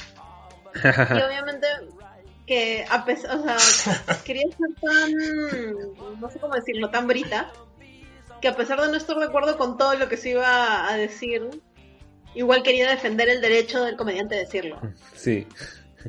Y simplemente me pareció una postura súper súper hipster, porque tienes derecho a no estar de acuerdo y no tienes que ponerte en modo Brita. Pero bueno. Pero es que ahorita de O todas sea, maneras... hasta cierto punto, lo que, No, continúa, continúa. O sea, hasta cierto punto lo que a mí me gusta un poco de, de Community, o sea, y, este episodio para mí es como que una de las cosas que lo refleja es que todo, todo, todas las aristas de- de- del debate, o sea, digamos, de respecto a esto de la libertad de expresión y la comedia, etcétera, o sea, como que todos hasta cierto punto están mal, ¿no? O sea, no hay un solo personaje que yo podría decir, bueno, yo defendería esta postura, porque Brita, bueno, es Brita, eh, el comediante es como que, bueno, y el resto también es como que está cediendo un poco estas presiones, y tipo Jeff, que al principio apoya a Brita, pero la, la apoya no porque, o sea, no porque él crea lo de Brita, sino porque él estaba muy confiado de que no tenía nada que perder, porque no era el correo institucional, sino era su correo personal, etcétera, etcétera, ¿no? Entonces, como que no hay ningún personaje al que, al que yo pueda decir como que, bueno, en la vida real yo habría tomado esta posición, o sea, yo habría tomado la posición de Brita. Que creo que es un poco lo que me gusta del episodio, o sea, como que todas las posiciones están más ridiculizadas. Sí. Además que hay un... Claro. Bueno, Hay un punto que me parece importante de ese episodio y es el tema de que al final todos tenían sus huevadas, Ah, siempre. Absolutamente Es, todos. es un poco como en el episodio de la quinta temporada cuando em, Pierce suelta diferentes, este, o, o hace que todos empiecen a discutir y a soltarse las cosas que tenían guardadas entre ellos mismos. ¿No? Es como nuevamente el grupo se pelea por todas las discrepancias que guardan entre sí, ¿no? Claro, o como ese capítulo en que Pierce no está y se empiezan a pelear y se dan cuenta que el problema no era Pierce necesariamente, sino que necesitaban a Pierce para que él sea el pararrayos de todo. Ah, Pero a lo que iba era el claro, tema en necesitaban que- a alguien que sea como que peor que todos ellos juntos, ¿no? Claro, y, y eso es lo, lo que solemos hacer día a día, pues, o sea, siempre buscamos a quién funar, siempre buscamos decir, este, o esto que, que he escuchado alguna vez, ¿qué tal Hitler? no? O sea, siempre la cosa va degenerando hasta llegar a Hitler. Sobre quién proyectar como que Entonces- las peores eh, las peores cosas que incluso nosotros mismos no queremos reconocer que tenemos, ¿no? Los peores defectos o las peores Claro. actitudes. Eso me suena un poco a. Fundamos a alguien más para no fundarnos a nosotros mismos. Claro. No sé por qué.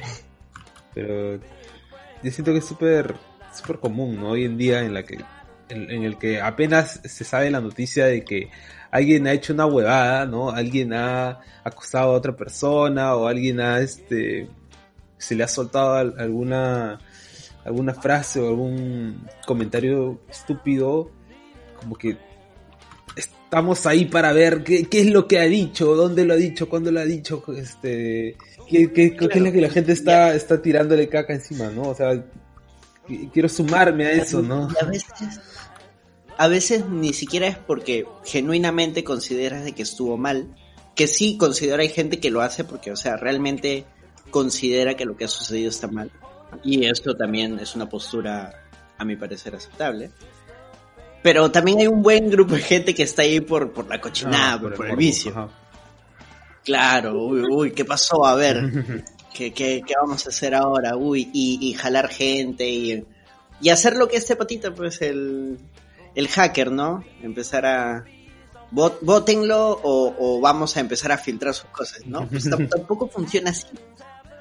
O sea, al final, si bien el pata era un desastre, desastre en su contenido, este, Bastaba con no verlo, ¿no? todos tenían. Claro, y además todos también tenían sus cosas, pero que no eran públicas. Mm. Y el único momento en el que se sienten más o menos seguros es cuando se enteran, ¿no? Y es como que ya, ok, todos acá estamos cagados. Ahora hay que juntarnos y hay que llevar este show a cabo. Y el único que va es Neil. Lo vamos a llamar Fat Neil. No lo vamos a llamar Fat Neil, pero se llama. Y es el Pero no me acuerdo, él, ¿por qué él estaba ahí? O sea, no, no me acuerdo por qué él exactamente. O sea, ¿por qué estaba ahí? Porque creo que él lo dice, o sea, yo he venido por, por esto o algo así. Pucha, ese- eso no lo recuerdo, pero fue como que, bueno, estoy acá, ¿no? A ver. Y ahí es donde el pata suelta su, su show y pucha, arranca con chistes este antisemitas, creo. O sea, un desastre, un desastre el show y afuera un montón de gente eh, tratando de entrar, pero para, Para bajar. para bajárselo No, o sea, al pata. Claro, porque No, pero para esto ya, para esto ya lo filtraron, o sea, cuando el, cuando el pata, eh, claro, cuando el comediante ya, ya está, o sea, es todo lo previo porque el, el objetivo era que él no se presente, pues entonces cuando eh, él se presenta ya filtraron los correos y es como que eh, Brita simplemente le dice, ¿no? Como que, pucha, o sea, ya llegamos hasta acá, ya pues haz lo tuyo, ¿no? O sea, ya a ver, a ver, Claro. ¿por qué, ¿por qué nos hemos funado? O sea, ¿por qué nos hemos expuesto a toda esta porquería? Y ahí es como que es ahí es como que termina un poco el chiste, ¿no? O sea, como que ha sido por la, o sea, literalmente fue por las puras, o sea, filtraron sus correos, toda la lucha y todo eso, o sea, fue por las puras porque el pata era un desastre, ¿no? Y al final el hacker era un chivolo. que, que lo conocía el, el otro chivolo que era de la unidad de investigación de cibercrímenes de, de, de la policía de ahí de- local, ¿no? Sí, que, que entre chivolos se dicen, ¿no? Esta clásica escena de, de policiales este, hubiera servido bien a- al equipo policial, pero decidiste irte por el mal camino. Claro. Pero es, es interesante y, y paradójicamente bastante actual, ¿no? Este episodio.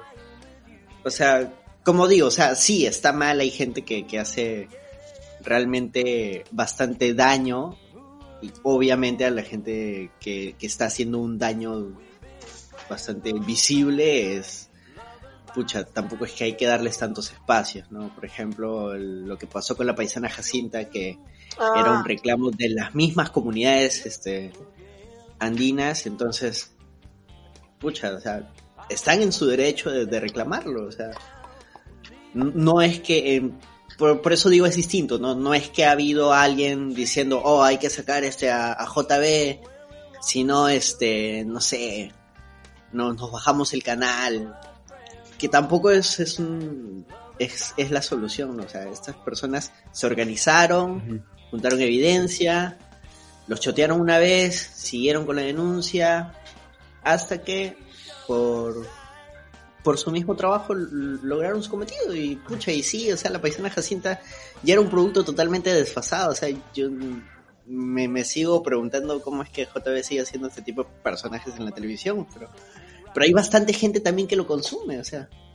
Sí, pues. Bueno, ya para cerrar este episodio, también al final hay un pequeño gag eh, en parodia de True Detective con el oficial Tokowski y, y el chivolo. Como que teniendo estas discusiones medio profundas mientras hacen su patrullaje. Ah, claro, la de, la, de la clásica escena policial, pues, en la que están este, los dos como que conversando, el otro le quiere preguntar, ¿no? Como que, oye, o sea, para esto es como que, o sea, obviamente uno espera pues que el niño fácil sea como que menos serio y se la tome mucho más a la ligera y como que el otro simplemente le dice, ¿no? Creo que le hace preguntas triviales, o sea, no me acuerdo exactamente qué le pregunta, pero sí me acuerdo que el pata como que le dice, o sea, el niño en realidad le dice como que, o sea, solamente tenemos que ser compañeros, o sea, no hay ninguna regla que nos obligue a ser amigos.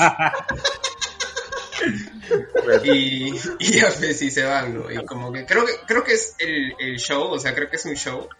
No me acuerdo si eh, esa, esa parte final sigue con el gag de la temporada de que todo, todas las escenas este post créditos son, son shows de Bueno, en, en esta temporada y un poco de la anterior, como que los gags finales se vuelven bien, bien locos, o sea, en comparación de temporadas Bien anteriores. O sea, son como que más producidos, o son más...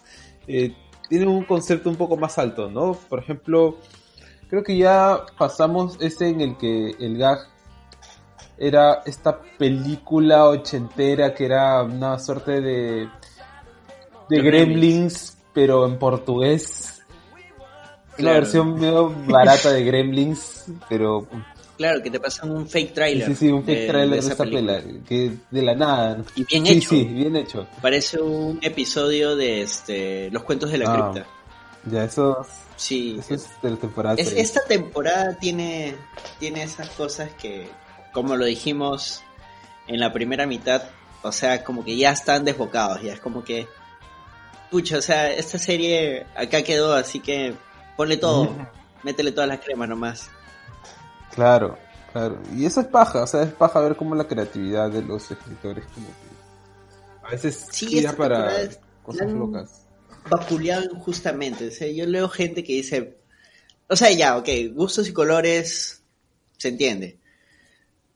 Pero que dicen, no, la sexta es una basura, mejor es la cuatro. No, me duele, No, no, me duele, me duele cuando leo esas cosas.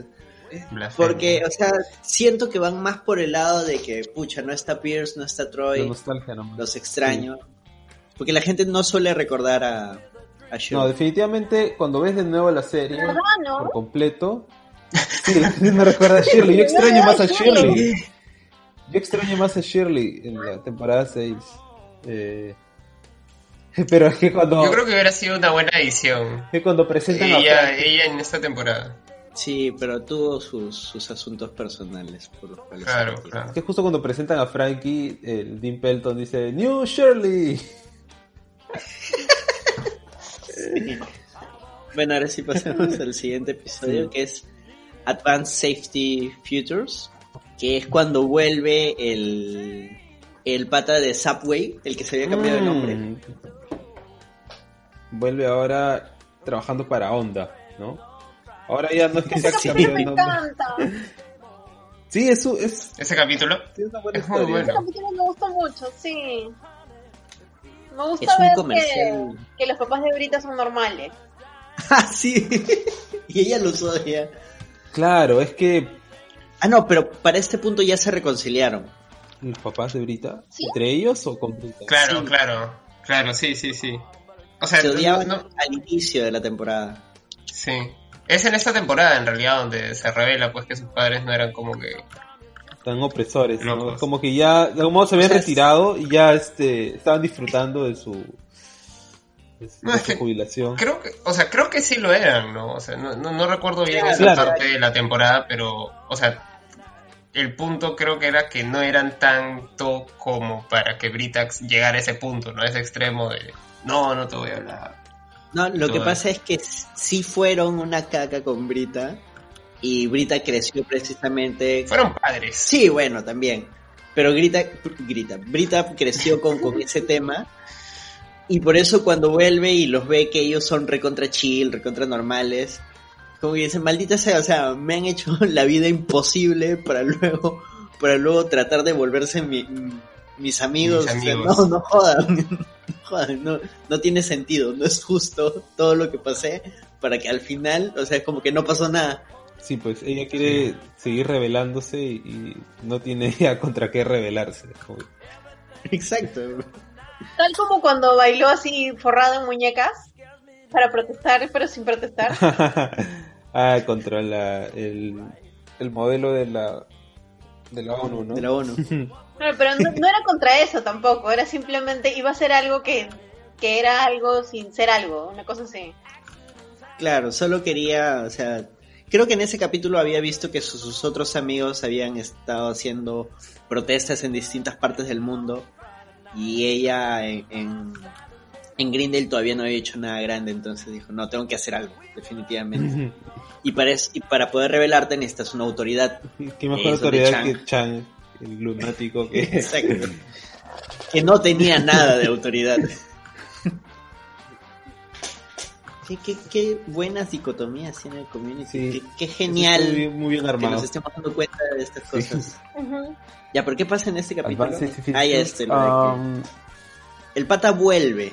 Ella lo ve y le dice, perteneces a Subway. No, ya no, ya eso ya pasó, es parte de mi pasado. Ahora es Ahora rico. tengo nombre. ahora es como un, Claro, ahora sí tiene nombre. un dealer de, de Honda, ¿no? De que está convenciendo a la gente de comprar Honda. Y todo, todo el episodio es, es un comercial de Honda, Es un super comercial. pero que también eh, trata de eh, analizar o cuestionar como todas esas prácticas de comerciales, ¿no? Los estas cosas que hacen los, los vendedores para convencer a la gente, ¿no? Cu- ¿Cuál es su estrategia de- para convencer a las personas de que tienen que comprar un producto, ¿no? Y eso es- se ve completamente evidenciado con el DIN, que es el, en palabras de, el- del personaje de Rick, es, es un influenciable nivel 7. Que ver, este ¿ustedes capítulo... Dime, dime. ¿Ustedes siguen Friends? O sea, ven Friends. Sí, sí. Esporádicamente. Visto de niño. Ok, este capítulo es a Community como el episodio de Pottery Barn en Friends. ¿Qué es lo que sucede en ese episodio? Lo que pasa es que el episodio de Pottery Barn de Friends es básicamente un comercial para Pottery Barn. Ah, ¿Qué es Pottery Burns? Potter, no conozco, oh, por Dios. Ok, Pottery Barn es una tienda de muebles de Estados Unidos. No me Y durante pegues. todo, ¿Una tienda de qué? película- durante todo el capítulo, la pelea va porque Rachel se compra una mesa de Pottery Barn y comienza a comprar cosas de todo. O sea, y el nombre de Pottery Barn lo debe mencionar 300 veces durante el episodio. Ah, eso es Incluso Pottery con Phoebe, creo. de Friends y todo. Entonces, claro, ese, ese capítulo fue un comercial de Friends disfrazado de, de capítulo. Y acá en Community Claro. son pues súper descarados y siento que es un, un guiño a lo que hacen las series al promocionar productos. Es un guiño así, todo en tu cara. hay un poco de serie en tu Claro, pero creo que. Claro, el- creo que, el- creo que el, el- eh, pero el de, ¿cómo se llama? Es tipo lo que hace Michael Bay, pues, o sea, este product placement. O sea, sí me acuerdo que, Ajá. este, o sea, lo chévere de Community es que, claro, ellos están burlando un poco de las series que hacen eso. En cambio, creo que Friends lo estaba haciendo, o sea, no era que se estuviera Exacto, burlando. Claro, sí, sí. Ahorita me acabo de acordar cuando lo has, des- lo has este, descrito. Creo que no me había dado cuenta que era, que product placement. Eres influenciable en nivel. Soy nivel 6. Claro, el rollo es que no te des cuenta, ¿no? Incluso Potter y Barn ha salido hace poco porque hicieron una entrevista sobre el capítulo que todavía se emite y dijeron que todavía cuando se emite el capítulo de Friends, tienen gente buscando Ajá. No, Se cortó. Claudio. No. Poder ir Brown acaba de de- Acá no vamos a permitir. Espera, ya volvió, ya volvió, ya volvió. Nats, Nats, te, te censuró Google, Google nos escuchó y dijo, no, no, eso tengo que cortarlo. Estamos haciendo publicidad gratuita. Así que rajando de product placement. No se diga más. qué buena Qué barbaridad. ¿Sabes qué? ¿Sabes que este capítulo, siendo el 2015, también aplica a los influencers hoy en día? A, a estos que paran diciendo, mis seguidores me han preguntado por... ¿Qué crema de cabello utilizo? Y. Claro. Acá les. Nadie le preguntó. Nadie le preguntó. Tú revisas su inbox, nadie le debe haber preguntado por esa vaina. Pero lo hacen parecer como si fuera real. Bueno, aparentemente no. Evidentemente es falso. Es publicidad pagada. Pero esa es la idea, ¿no? O sea, influenciar en la gente, venderle algo sin venderle algo. Decirle, mí, oye, A mí se me ha hecho. espera, Sí, espera, sí. espera. Dale, Nats. Lo que pasa es que me has hecho acordar de unos super fails que es que, bueno, las Kardashian venden todo. Y muchas, se les ha pasado un montón de veces cuando hacen un post de ese tipo, ¿no? De, ay, yo les recomiendo estas vitaminas para el pelo y no sé qué. Pero se les pasa muchas veces en el caption que el, el correo, que les dicen, este, hola Betty, no sé, la asistente de Kim Kardashian, por favor que coloquen esto cuando suban la foto, no se olviden. y el texto tal cual. Así Ah, conchudamente. man, ya. O sea, ni, si- siquiera, guion. ni, ni siquiera pueden darle un copiar, pegar y borrar un poquito, no. Copiar, pegar y ya está. Mucha Bueno, las. Kardashian, las Kardashian respiran y hacen plata, güey, también. Literalmente. Quiero, quiero ser una Kardashian. ¿Vieron esa, esa aplicación Coinmaster? Este videojuego que se ve medio trucho, pero en, en las publicidades sale Terry Crews, sale este J-Lo. Coin Master se llama. Ya, ya esa, ese Es jueguito, horrible ese comercial. Como odio cuando me sale. Estoy jugando súper tranquilo y de la nada me sale como que prueba Ya. Coinmaster y sale J. Ah, ese juego es de las Kardashian. Man, Y ya. ese juego es- está creo que en los top, top descargados de Play Store. Es que está diseñado para la gente así que, que le gusta tener un jueguito ahí para presionar y Loco, mi nada más. algoritmo debe ser completamente distinto porque a mí lo que más me sale es el e-toro. Sí, no, nunca te ha salido, nunca te ha salido un comercial de Coinmaster. no, no, no. Prueba ya, Coinmaster. No, Sí, me sale acá, Odio. Ataca a yo Odio harto- cuando me sale, sí. de quien estoy harto es de Alec Baldwin. ¿A quién debemos atacar hoy? Y sale como que. y sale como que la otra diciendo como que. Eh, Rick, ¿a quién crees que debes atacar hoy? Debes atacar a Khloe Kardashian. Y luego sale como. ¿Y ustedes a quién creo que debo atacar? Sí, Es yo me preguntaba por qué salía gente tan famosa promocionando una aplicación de mierda. Sí, Y, sí. pucha, llegan, jalé el hilo de la madeja y llegué a las Kardashian. Todo, el- todo al final llega a las Kardashian. Pero a- al final es eso, o sea, nos venden todo. De hecho, cuando el pata regresa, Brita piensa que ya es una persona normal. Hasta que lo sigue a su auto y se da cuenta de que estaba vendiendo el auto. O sea, estaba vendiéndote la idea de que compres un Honda. Y luego tiran en el Honda. y empiezan a decir, wow, tiene suficiente espacio. Sí, o sea, como que no están mintiendo, la verdad. Es súper cómodo y sus asientos son como que, no sé, de puta madre, algo así. Claro, pero eso es lo que a ella la convence. Es como que, ok, no estamos mintiendo, ¿no? Entonces, ok, te voy a No, ayudar pero- con eso. Pero al contrario, o sea, como que ella sí se paltea y como que está. O sea, está ahí y sabe que no puede estar junto a Rick. Y en realidad lo que pasa es que el jefe, o sea, Vano, o sea, es algo así como que Rick volvió a ver a Brita y, y como que se, se palteó y creo que se desenfocó. Y lo, lo que hace el jefe es decirle como que, oye, mira, o sea, yo creo que ustedes dos, o sea, como que él quiere estar contigo, me ha dicho que esto, entonces métete, pues. Y lo que ahí es lo que a ella le convence, ¿no? O sea, bueno, no estoy, aunque sea, no estoy mintiendo. Y voy a poder pasar tiempo con esa persona que me gusta, que quiere.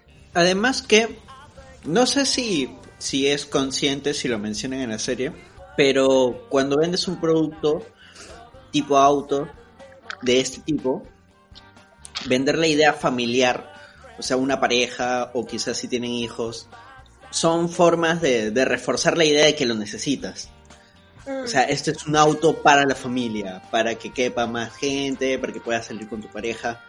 O sea, si, si han visto publicidad de, de autos que de- definitivamente lo han- tienen que haber visto, muchas, ven- muchas veces te lo venden de esa manera. O sea, hay autos que son de lujo, hay autos que son familiares. Entonces, como que el jefe de Rick, al ver que va a tener una pareja, en realidad es un plus. Claro. Espera, espera, me estás diciendo que mi Mercedes Benz que me compré porque tenía los asientos súper espaciosos. Todo era parte de una publicidad. Sí, sí, ha sido manipulado. Y ahora sabemos que tienes un Mercedes y te vamos a robar. No, mentira. Ah, ¿qué iba a decir? Este, sí, o sea, que- no- creo que no lo dice directamente, o sea, creo que no, el jefe no lo hace explícito, pero, pero sí, o sea, en realidad es cierto, ¿no? O sea, como que es el combo perfecto, es una pareja blanca heterosexual que está dentro de todo el target. Y consiguen vender algunos autos, ¿no? Le venden creo que uno a, a Todd. No, creo que, creo que solamente, o sea, creo que solamente le venden productos a, a- al decano. creo que no le venden- o sea, lo, lo más triste es que creo que no le llegan a vender a nadie más. O sea, y, y para esto, o sea, como que todo empieza porque en Grindel, o sea, está pasando esto, ¿no? O sea, como que la técnica que está haciendo Rick es la que Grindel está como que intentando, eh, tipo, erradicar. Y, es porque personas susceptibles como, como cualquier estudiante universitario, pero como el decano principalmente, como que están gastando su dinero en eso, ¿no? Sí, es hermosa esa escena en la que este Frankie va a visitar al decano para ver este qué es lo que está sucediendo y, y lo ve congelado, ¿no? Con toda su oficina repleta de productos de onda, ¿no? y es como que Frankie trata de, de, de, de articular alguna crítica y no puede porque sabe que el decano es un idiota y no puede decirle que es un idiota, pero porque no es profesional, pero eso no lo va a entender tampoco, pero ay, es increíble toda esa línea de diálogo que tiene Frankie y al final lo abraza nomás, le dice, oh, pobre tarado.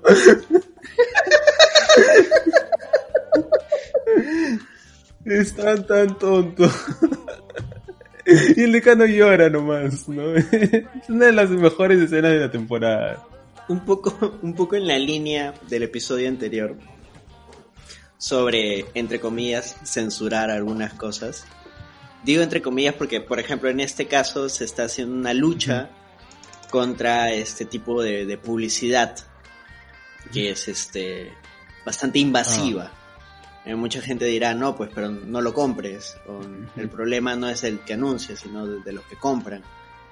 Y sí, en parte sí, pero también debe haber una responsabilidad de parte de- de- del que vende. Y es precisamente más o menos lo que se toca acá cuando Brita ya se da cuenta de que se está escapando de las manos, cuando Rick le inconscientemente, no, no recuerdo si fue inconsciente o consciente, le empieza a vender el auto a los papás de Brita. Claro, es que ya está dentro Ah, de su claro, discurso. claro, claro. O sea, ellos van a ver y como que... O sea, él, él es, es inconsciente, o sea, no, no puede evitarlo, o sea, tiene que estar constantemente vendiendo algo. O sea, creo que más que una, una crítica, no solamente a la publicidad, o sea, no sé si ustedes también conocen personas que... O sea, no sé si es que, que ya se pusieron demasiado la camiseta. Claro, que asume su trabajo como y- su estilo de vida, ¿no? Claro, y es como que todo el tiempo te están hablando de lo bueno que son sus productos y de lo bueno que es, y no es como que, o sea, ya ese, el trabajo son Su ellos, identidad, es- sí. exacto, es su estilo de vida, ajá. Y es un poco lo que le pasa a Rick, o sea, él no puede no vender cosas. Sí. O sea, no puede no hacer publicidad. Claro, y ahí ya se cruza una línea, pues. eh. Lo, lo que mencionaba, o sea. Sí, también es como que los anunciantes, las marcas deben de, de decir, oye, la estoy cagando, la estoy guaneando. Estoy utilizando gente como fichas de ajedrez para mis propósitos Mm, de obtener más Las dinero. marcas nunca van a reconocer eso. Claro, No sé, Rick es ey, el tipo de que le pondría Movistar a su hija para tener internet gratis. claro, esa noticia salió ahora, ¿no? Sí. Qué excelente. Pero es un tema harto, harto discutido, harto complejo este Sí, de, sí, de sí. la publicidad, de los límites que tiene. Y lo tocó Community. Y sigue siendo vigente. Ahora, había un plot adicional en este episodio. Que era el grupo Ah, intentando. no importa. es- Sí, sí, ¿Qué había pasado? Ah, lo de Elroy y la cantante. sí.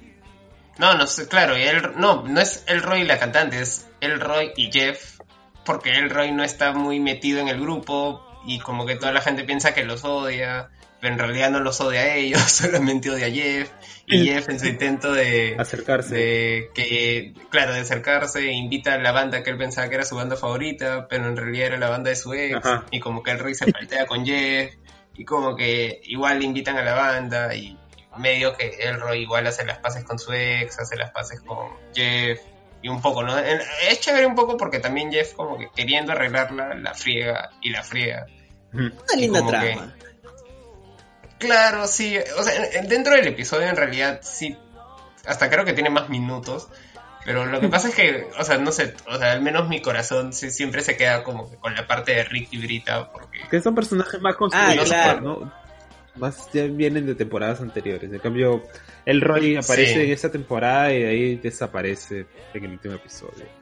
no. Sí, o sea, solo tuvo una temporada. Y yo le tengo camote a Yo Elroy. también. Pero Mm. Y- ahí se quedó nomás. Sí, o sea que es una subtrama bastante menor. Pero sí, bueno, es lindo ver cómo a veces la gente se esfuerza demasiado por lograr algo. Cuando te esfuerzas demasiado por caerle bien a alguien, la estás guaneando. Y es porque Jeff también es como que no, o sea, Jeff no está acostumbrado a que la gente no le caiga, ¿no? Pero también porque su círculo es, es el grupo. O sea, a mí un poco lo que yo ent- entendí de, de- de ese episodio también era como que esos constantes recordatorios que a veces te daba la serie a lo largo de las temporadas de que el grupo no es tan chévere ni los personajes son tan agradables como nosotros creemos que son. Y, O sea, que, como y que que- Jeff, y que Jeff se está quedando solo. Sí. Ah, sí, no, no lo digas. Sí. Re- recordemos que, o sea, la serie empieza con que él quiere simplemente sacar el título e irse, Ujú. zafar y volver a su vida, entre comillas, normal, ¿no?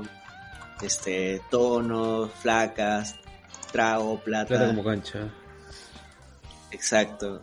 Y, y a lo largo de, de estas seis temporadas, en realidad, Jeff se va enquistando más en ¿No es, no es medio que Grindel se enquista en él? Claro. O sea, yo siento que es como que.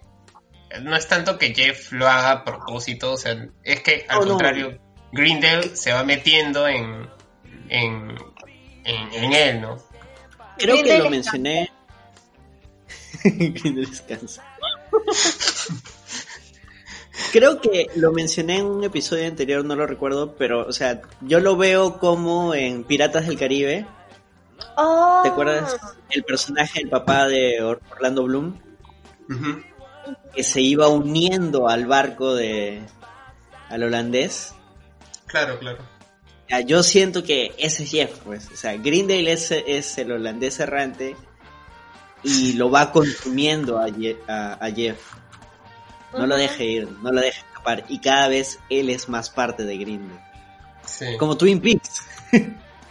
Pero, y, y también un poco que eso le ha sucedido a varios, ¿no? O sea, porque al inicio de la temporada, el, el- el- el- toda la trama es un poco porque tienen que vengarse de Grindel, algo así, ¿no? O sea, Jeff mismo estaba agarrando casos para demandar. Claro, porque es que él siempre trató de desligarse, pero como te digo, es como que en ese intento se va hundiendo más. Es como tratar de escapar del alquitrán. Chucha su madre. chévere. Anótenla. Y ahora sí pasamos al siguiente episodio. Intro, intro to Recycled Cinema. ¿Cuál es ese? Es el que comienza Super con episodio. Ham Girl. Estaba esperando saber quién iba a hacer.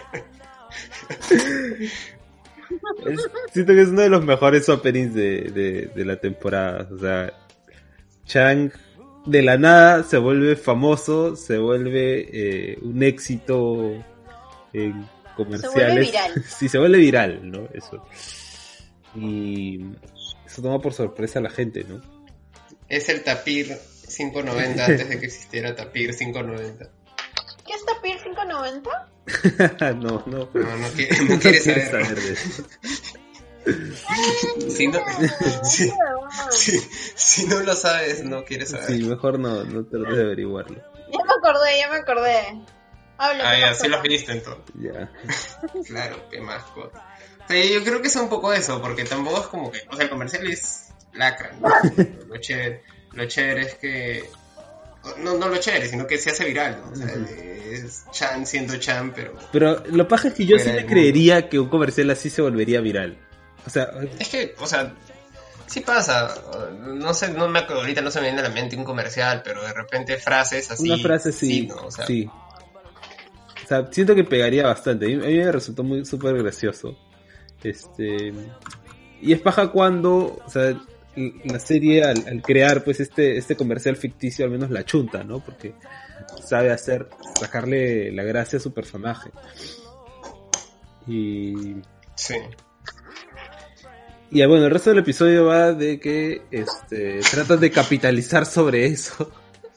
Porque Abed. Claro, como Chan era famosísimo ahora, Ajá. para tratar de ganar dinero, contactan con unos agentes de Hollywood y agarran una escena que tenían de Chan de frente y una escena de costado para hacer toda una película alrededor. Una. Claro. Un, un Star Wars, una vaina así. Sí, es una película que Abed estaba haciendo, o Abed creo que se. Eh, O sea, creo que es de esos proyectos que Abbott hacía y simplemente nunca los terminaba por algún motivo. O sea, lo que te dice bastante de su profesional, profesionalidad, pero... Y, Creo, creo que y era. medio que, o sea, su- su- tenía un corto, creo que policial, ¿no? Y Abed Claro, lo sí, transforma en esta película de ciencia ficción. Es este capítulo donde dice Basinga. ¿Basinga? no, Hay un no. capítulo donde se queda con Jeff. Sí, sí, sí, sí, sí, sí, sí, en, sí, en la habitación llena de los Ah, que habían rescatado sí, de- del primer Final. episodio. Sí, pero ese es al, al final del episodio. Claro, que ahí nuevamente hay un diálogo entre Jeff y, y, Y Abed. que, que nuevamente te, te muestra cómo, cómo Jeff se, se siente se siente solo. Sí, otra vez un episodio sobre la el dilema existencial de Jeff. Sí, pero hay que un poco contar de qué va la, el, el- la película Sí, sí, de Abed, antes de llegar a eso, pues.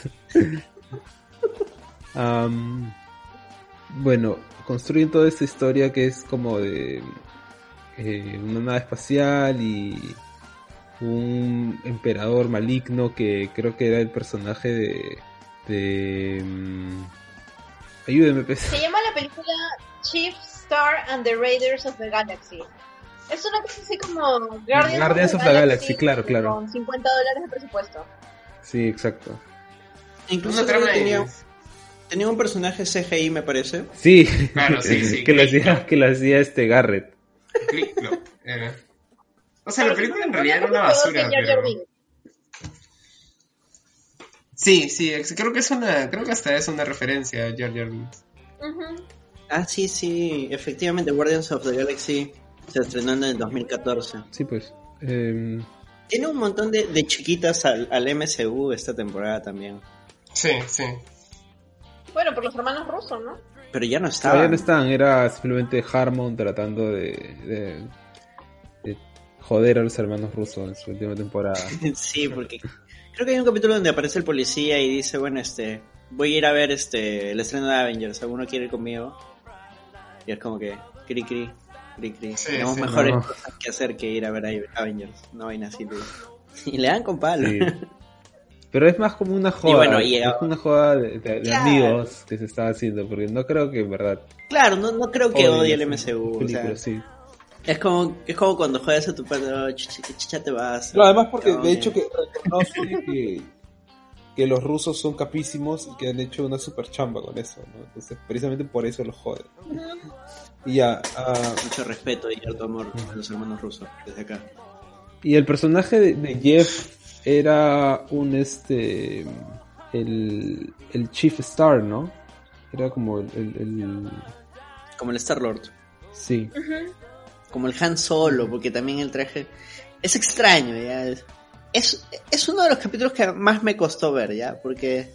Porque es intencionalmente digo, feo. lo- Exacto. Yo también concuerdo con eso. Por ejemplo, los anteriores son así cae de risa, tiene un montón- Y este como da cringe. Sí. Sí. Ahora, bueno, obviamente es algo que también eh, los mismos personajes critican del episodio, ¿no? O sea, critican del, del- de la filmación de la película que están ¿no? haciendo. Ujú. O sea, es intencional. Claro, es como grabar Sharknado, pues. sí, exacto. Shark- Sharknado. Sharknado, sorry. Sharknado.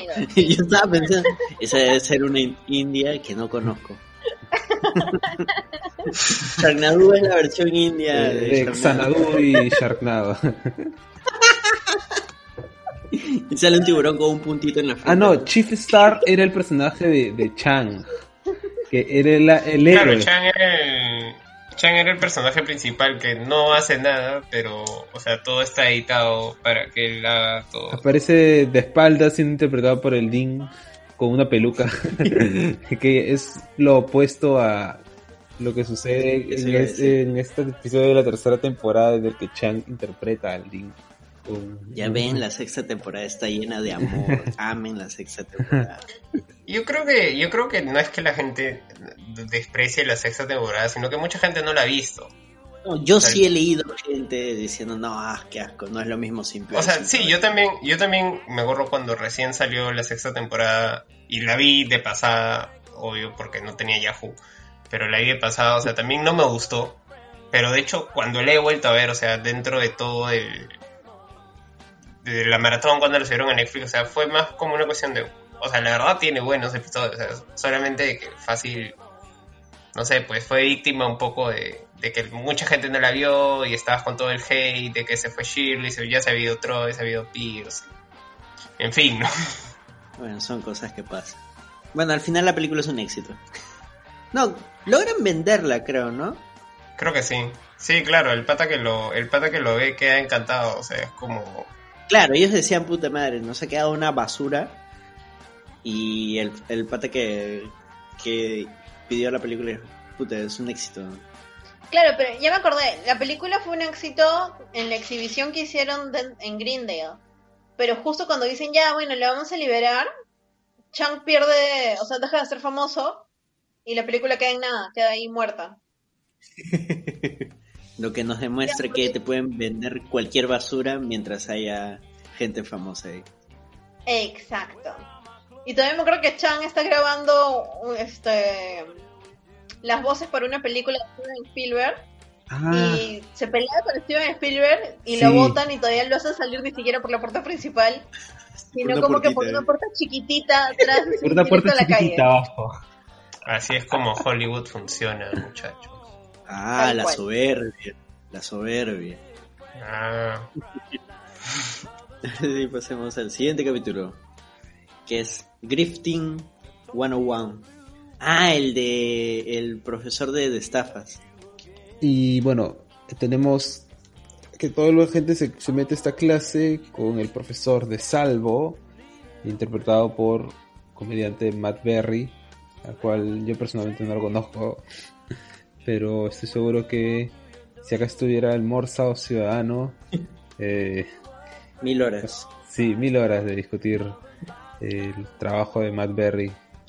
Así que eh, espero que, que- que puedan contribuir a, a- a- con sus comentarios más adelante. ¿Qué les pareció este episodio? ¿Les gustó? Sí, Creo que-. Es interesante Ese- porque mm, sigue un formato particular y lo ejecuta bastante bien, ¿no? Este de, de las estafas. De hecho, ellos mismos dicen, ¿no? O sea, la clase debería ser fácil, ¿no? A mí la verdad no me gustó. Ah, mira. De hecho, es uno de los episodios, o sea, que no es que no me guste, solamente que creo que es eh, eh, fácil esto como que es blasfemia ya, pero es de esos episodios que yo sentía que, como los de la cuarta temporada, que no es que sean malos, sino Solo que, que no son lo suficientemente buenos. sino que siento que como que viene segunda onda de, o sea, para esto, o sea, quiero recordar de que ahora lo, ul- lo más reciente que tengo es lo que he visto en Netflix, entonces como que viene una onda de más o menos episodios mucho más como que eh, que van atados de cierto de cierta emoción, de Jeff, etcétera. Este es más un episodio como que que se va por otro lado, De ¿no? huevo. Claro, de huevo. No quiero decir relleno, pero o sea, más o menos de esos episodios que que los quitas y la temporada sigue teniendo como que una unidad. Unos guilty, para mí es un guilty pleasure. O sea, yo siento que es un guilty pleasure. O sea, a quien le gusta acaba siendo como que un guilty pleasure, pero eh, puedes admitir que lo quitas y la temporada no pierde mucho. Sí, pues. En ese sentido sí, o sea, no es que aporte mucho la temporada. O sea, ningún personaje se desarrolla. Sí, a, a- a mí también me gusta. O sea, que, que eso sí quería decir. O sea, no es que no me guste, pero sí, sí tengo ese feeling con ese episodio de. mm, Y imaginemos que tienes a alguien que no conoce Community. ¿Le dirías que vea este capítulo? Claro, eh, este es uno de esos episodios que lo puedes quitar y podría ir en cualquier otro, en cualquier otro, Otra temporada. en cualquier otra temporada. O sea, eh, en ese sentido es que creo que, que me quita un poco de la sexta temporada, ¿no? O sea, obviamente fácil cambiaría la dinámica con, o sea, por ejemplo, a mí me hubiera gustado ver un Troy y Abbott intentando, siendo los más, las presas más fáciles de- del profesor, ¿no? Porque obviamente los dos hubieran sido los más tontos. Claro, o sea, ahí fácil, ¿no? O sea, como O tratando de, de ser ellos los que lo estafen, siendo que Abbott conocería el género de estafas. Sí, o Pierce también como que cayendo. Eh, claro, él sería el primero en caer. Claro, algo así, ¿no? O sea, un poco como el episodio de Glee, fácil. Algo así. Ah, detesto Glee, ese capítulo lo. Acá cuál era el rollo Era con unos libros, ¿no? No, los, lo- lo- los maletines. Acá con los maletines, claro. Que- ¿Lo de los libros? O sea, todo empieza, toda la gente empieza a sospechar cuando se dan cuenta de que el, en la clase es un hueveo absoluto, ¿no? Es como que el profe les dice, ya tienes que comprar estos maletines súper caros eh, y empezar a practicar simplemente intercambiando los maletines. Toda la hora es intercambiar los maletines. Entonces todos se dan cuenta, ok, no, o sea, nos estás haciendo comprar, gastar un montón de dinero, o sea, que te lo estamos pagando a ti y no estamos aprendiendo nada, ¿no? Entonces, obviamente esto es una estafa. Nos está estafando. Y eso es lógico porque este es un curso de estafas. Claro, es como un que esperaban, ¿no? Ajá. Pero ¿cuál era el giro? El giro era que pues este... Jeff se sentía medio mm, eh, ofendido porque él era el, el típico profesor que este, hueveaba y fingía que este, no, quería Claro, se hacer siente el- la típica. ¿no? Huevear lo máximo y enseñar lo mínimo, ¿no? Entonces, este profesor es como que aún más pendejo, ¿no? O sea, no solamente huevea lo máximo y trabaja lo mínimo, sino que además le saca más plata a los estudiantes. ¿no? Ah, Entonces, él quiere como que... Pendejo y medio. Entonces, él planea con todo el grupo estafarlo, ¿no? O sea, embaucarlo. Y hace un super plan en el cual este... Ahora ya no me acuerdo muy bien cómo se ejecuta el plan. Es que ese es, es ese típico plan que tiene un montón de reveses, ¿no? Sí, de reveses. Que exacto. pasa algo y, ah, no, pero eso era parte del plan. Que ahora recordándolo, hay un capítulo de Rick and Morty que también parodian ese tema. Em, de la última temporada. Sí, el- de la última temporada, el Haste. El capítulo de los Heist, Haste. Claro. Sí. Buenazo, ¿ah? Claro. Sí, sí, sí. Harmon se recicla a sí mismo. Pero sí, bueno, es un capítulo divertido. Claro, o sea, lo, lo, lo chévere es un poco tipo, que es esto? o sea, dentro del género de estafa, o sea, sé que la película hace referencia a una película en específico de los 70. Ah, sí, sí, que sí. Abed la dice. Sting, creo que se Ajá, sí. La- Sí, creo que sí. Y, pero, o sea, por ejemplo, para mí me hace acordar bastante a la gran estafa, eh, esta de la trilogía, Claro. porque es- da este giro y luego da otro giro y luego otro giro. O sea, cuando ya piensas que ya lo habían vencido, entonces el otro se vence como vencedor y cuando el otro ya supuestamente era vencedor, otra vez vuelve a dar el giro. y como que, como que todo Y tiene como que estas. Tiene como estas, este. mm, títulos que aparecen, ¿no? Con ilustraciones de- que son una alusión a esta película de Sting. Sí, sí. Eh, y bueno, eso es básicamente, en verdad, no es un episodio tan. Es un capítulo tan huevero. memorable, sí. O sea, es un Hay, capítulo hay una escena al final. hay una escena al final, este. Cuando. Cuando ya celebran de que han estafado al estafador. Y aparece pues el oficial Kakowski. Que. em, que menciona algo así como que iba a. que tenía que cuidar a su hermano. que que creo que tenía un este retraso mental o algo así. Y, y Frankie también tiene una hermana. Y es como que los dos tienen un pequeño momento así de bonding porque coinciden en eso y le empieza a enseñar fotos así. Pero es una cosa así sumamente ligera que aparece casi de fondo en el episodio. Bueno, sí, pasamos al siguiente capítulo. Que es Basic RV Repair and Palm Mystery. yo detesto este episodio El grupo emprende un viaje. Ah, el del viaje. A mí me gusta. eso. ¿Por qué no te gusta? Tú, tú tienes un rollo particular con, con este episodio.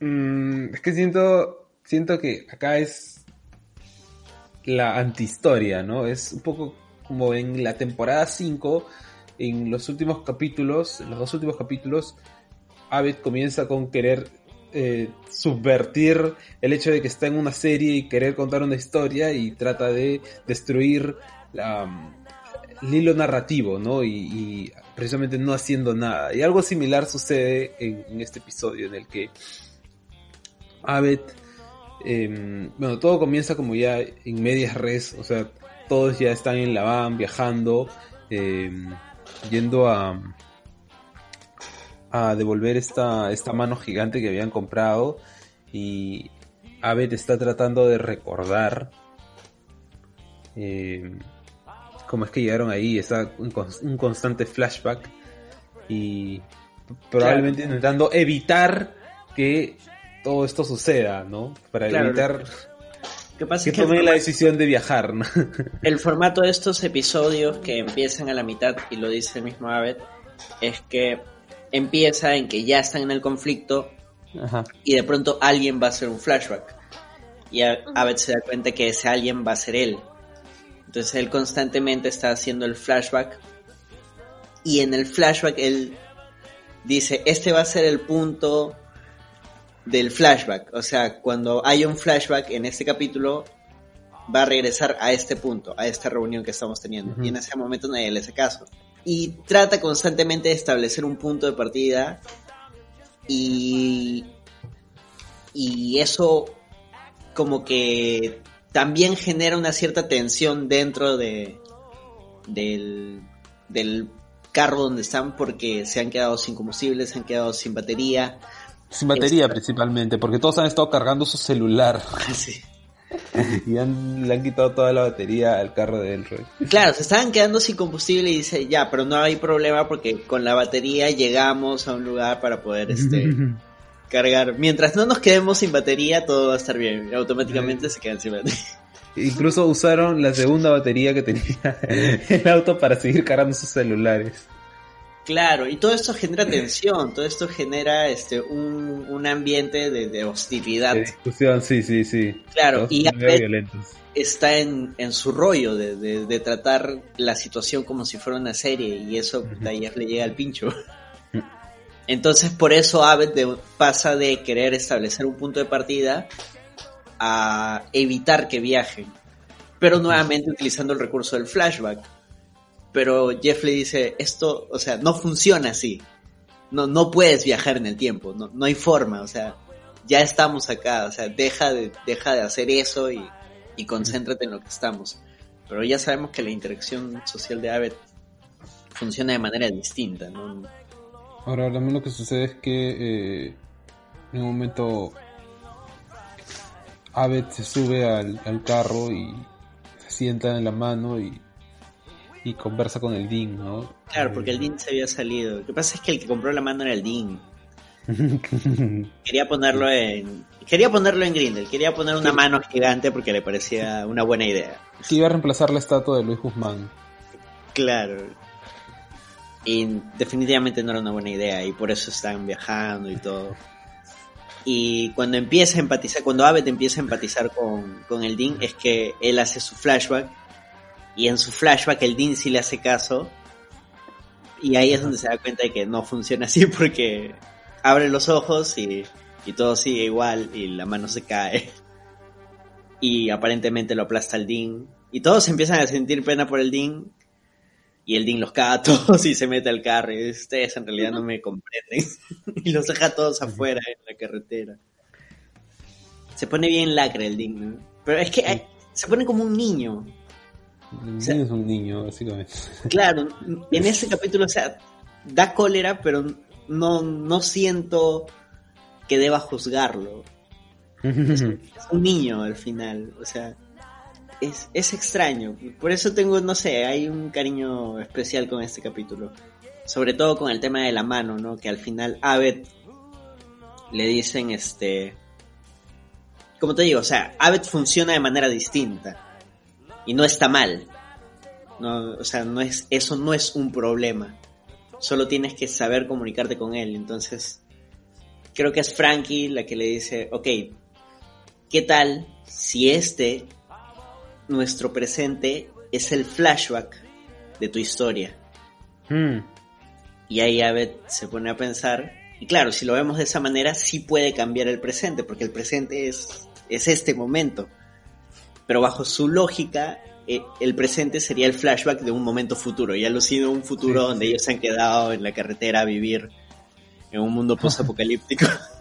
y que la única Claro. manera de, de salvar ese futuro es que Abed viaje en el tiempo a través de un flashback y solucione todo. y se lanza un discurso muy, muy bonito sobre sobre el control que a veces sobre aferrarnos a las cosas y sobre dejar ir y Sí. que creo yo que es también un rollo sobre sobre la serie no o sea Sí.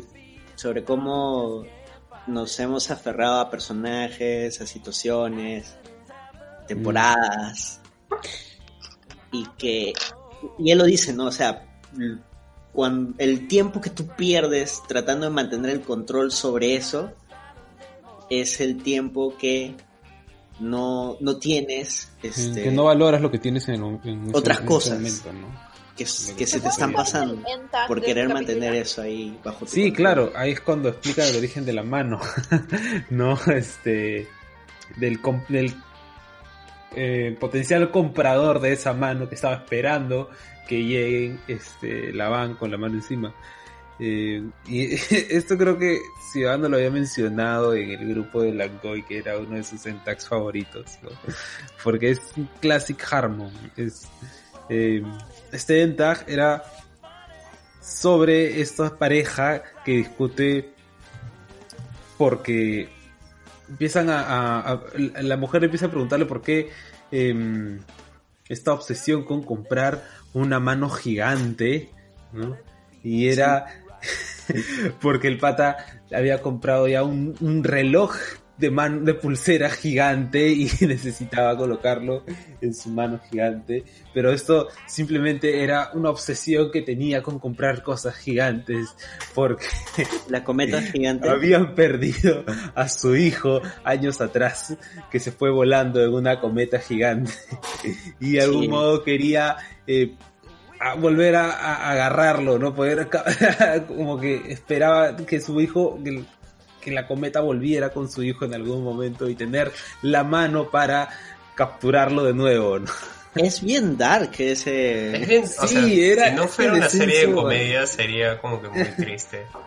Sí, súper Claro, o sea, lo cómico entre comillas es este el rollo de que todo es gigante, ¿no? Ah, una cometa gigante, ah, una mano gigante, O sea, ah, un no, lo gigante. cómico creo que es que lo puedes. O sea, lo cómico es que acabas de ver un episodio de comedia antes, ¿no? O sea, como que yo sí veo esa parte sola. O sea, no sé si me haría tanta risa, ¿me entiendes? O sea, como que de hecho no es.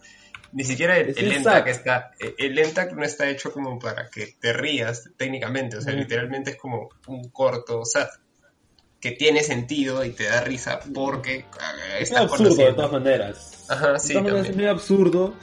Y en eso siento que ese ENTAG nomás para mí funciona mejor que el episodio, porque cuando pienso en, digamos, lo deprimente que es, digamos, el conflicto eh, existencial del episodio, el conflicto que tiene Abed con la continuidad de la serie, con eh, el aferrarse a ciertos, este, cierta forma de control sobre eh, la historia que está sucediendo, pues es un poco más deprimente considerando que es la última temporada, que ya se han perdido personajes, y es como que el significado que guarda para la serie y para el, el mm, fanático de la serie, pues es, un- es en verdad es mucho más triste, ¿no? En cambio, cuando lo vemos en el ENTAG con personajes completamente nuevos, y que- Totalmente ajenos. ajenos a la, a la historia, es como que resulta mucho más gracioso, más, más fácil de, de procesar.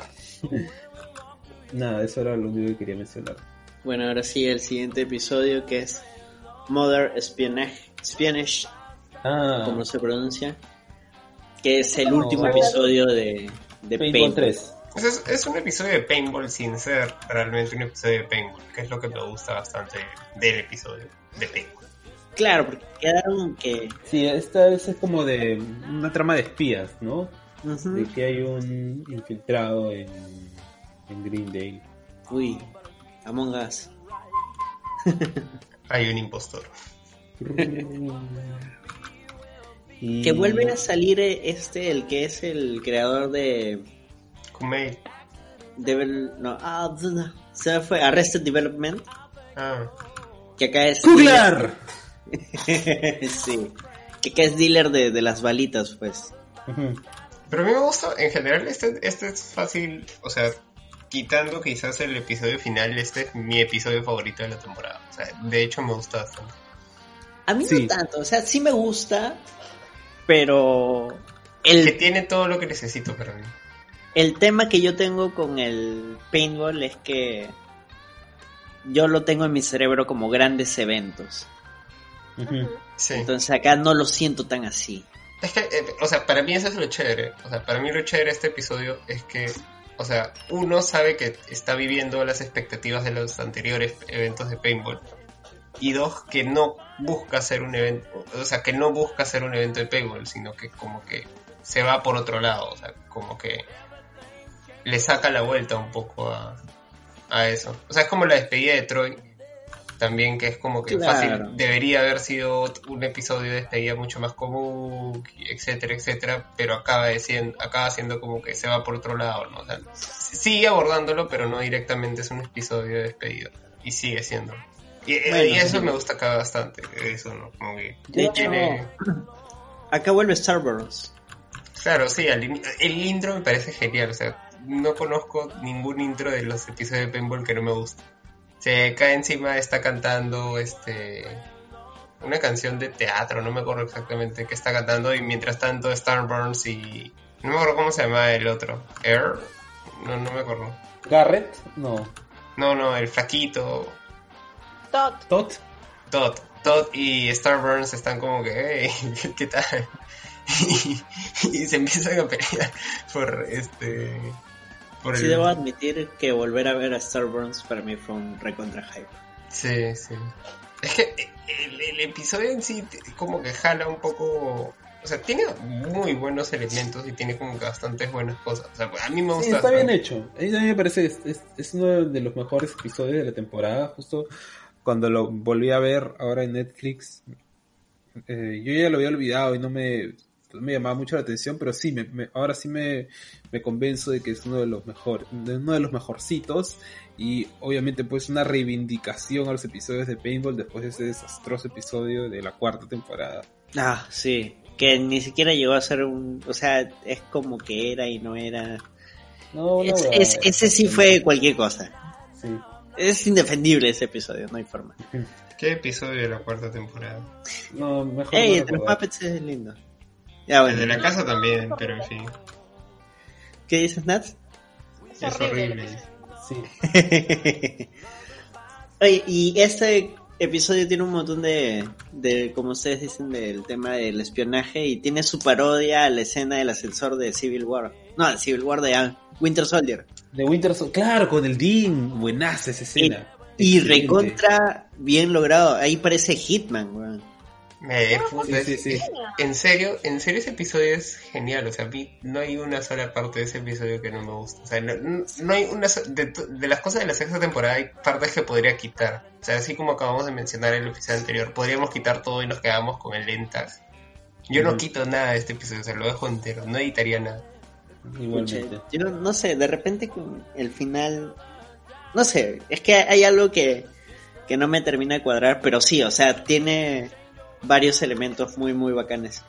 Y sobre todo que tienes ahí como que la primera vez que tienes a un elemento racional que creo que es un poco lo que le faltaba a los a los anteriores este, episodios. De, o- no es que le faltara, pero en todo caso es como que un agregado del, de la sexta temporada que es Frankie, ¿no?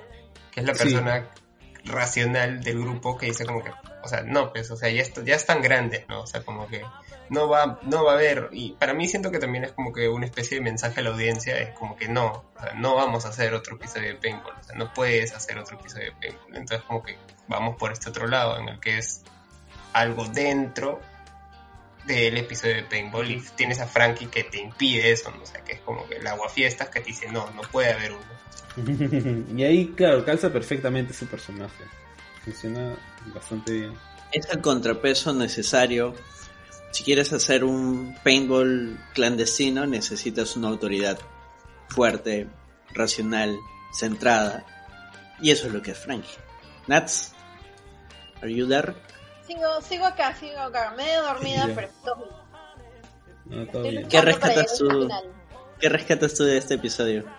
Mira, este episodio a mí sí me gustó bastante. De verdad, no me acuerdo de la escena del ascensor que dicen. Tengo que volver a verlo. Sí, no, es Sí. genial, es genial. Es el Dean totalmente desconcertado porque encima todo le sale de casualidad. Es genial. Lo que me acuerdo de rasgos sí me gustó. Por ejemplo, me acuerdo de en la gala Annie y Abed bailando. Mm, Sí, Uf, sí, claro. Esta, esta, esta temporada también juega como que quizás bastante más con Abed y Annie, ¿no? claro. Claro, pero sin llegar a, a shipearlos. No, claro, no. No, ¿Qué hay, hay un episodio en el que sí los shipean un poquito, pero que es mucho anterior, que también es con Paintball. Donde él este, se pone en modo Han Solo Ah, claro, Ah, en pues la segunda temporada. y Annie se muere por sí. él. Pero este episodio, de verdad que no puedo creer que me haya olvidado de la escena del, del ascensor, no me acuerdo para nada. De todas maneras voy a volver a verlo. Voy a, voy a buscarla ahí en YouTube. A ver. Es No, más, pero fácil, fácil pongo el audio en el programa.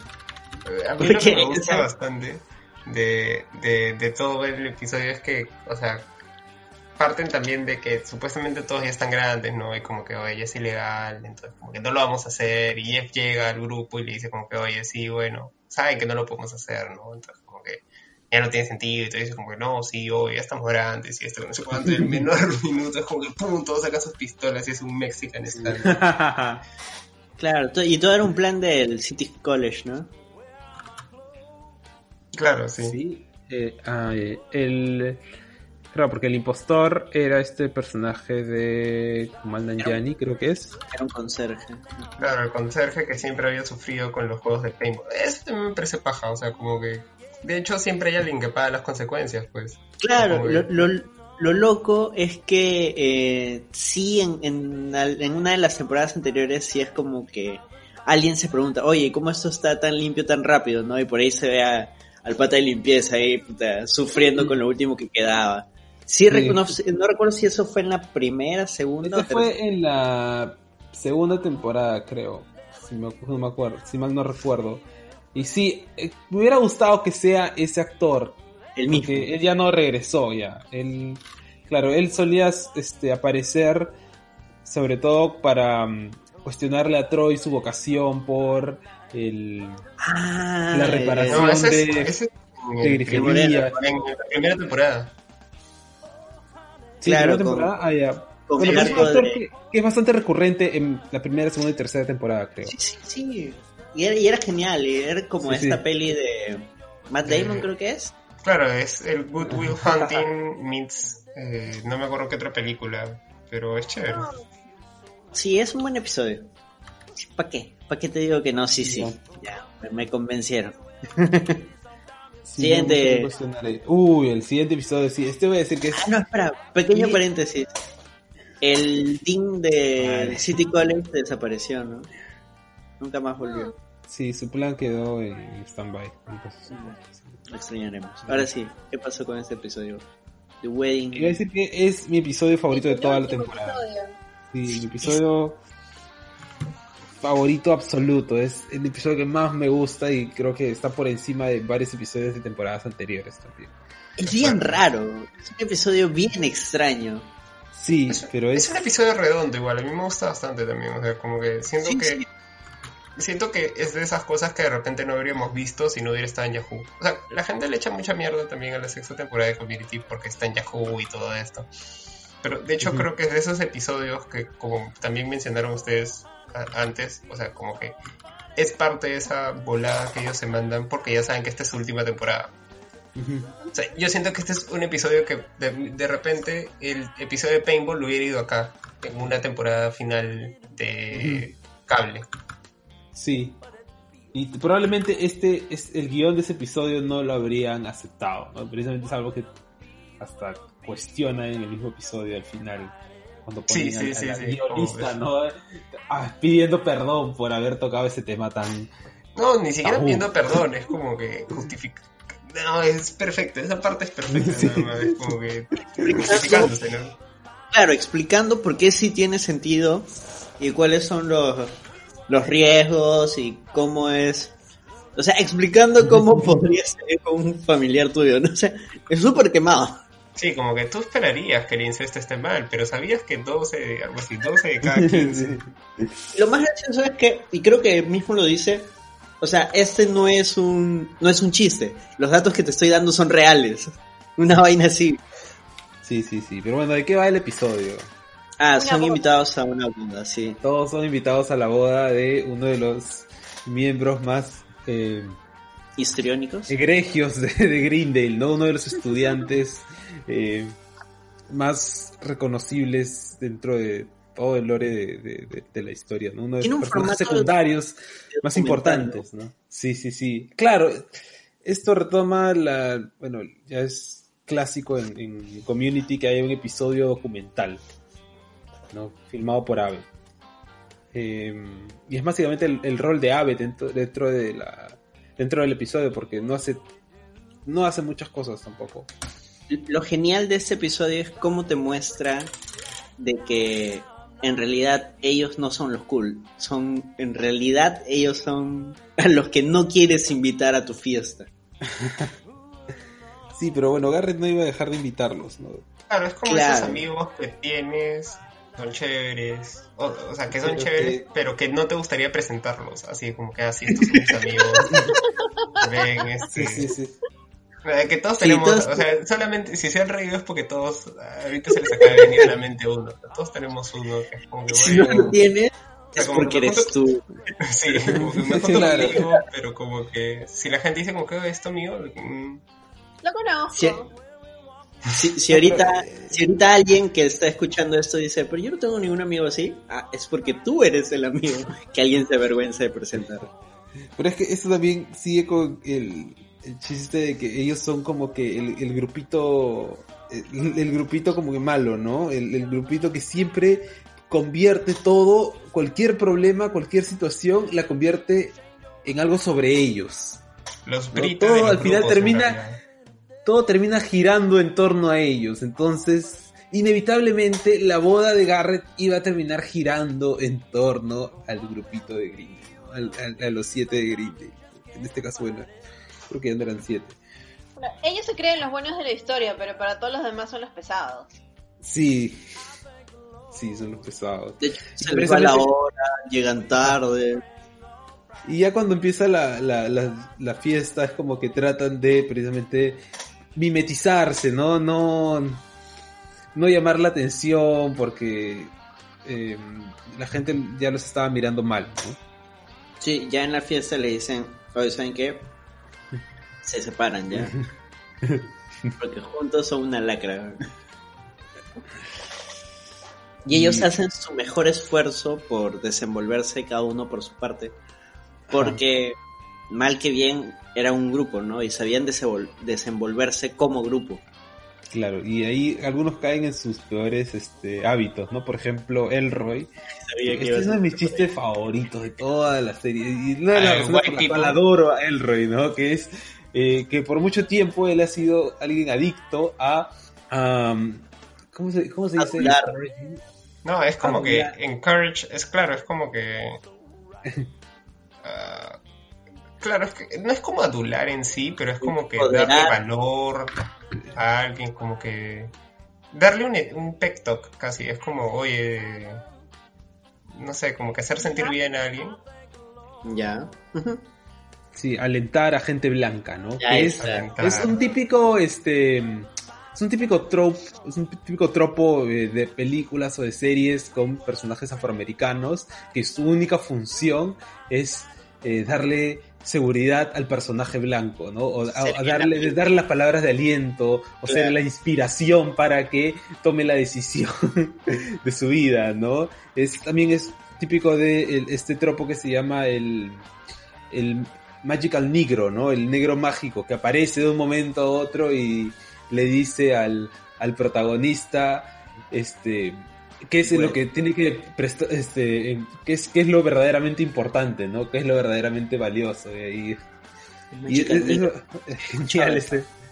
El Magical Negro, claro, siempre es como que un hombre eh, afroamericano, probablemente viejo, pensando, porque un típico Magical Negro es Morgan Freeman, Claro. eh, que aparece en algún momento e inspira al protagonista. Que es un rollo bastante- cambiar su vida. Condescendiente, ¿no? Una visión bastante blanca de lo que es un afroamericano. Sí. A veces también es el típicamente el, el- un, un tipo de la calle, ¿no? Alguien que, que ha perdido todo en la vida y que tiene que al menos está ahí para darle un consejo al protagonista.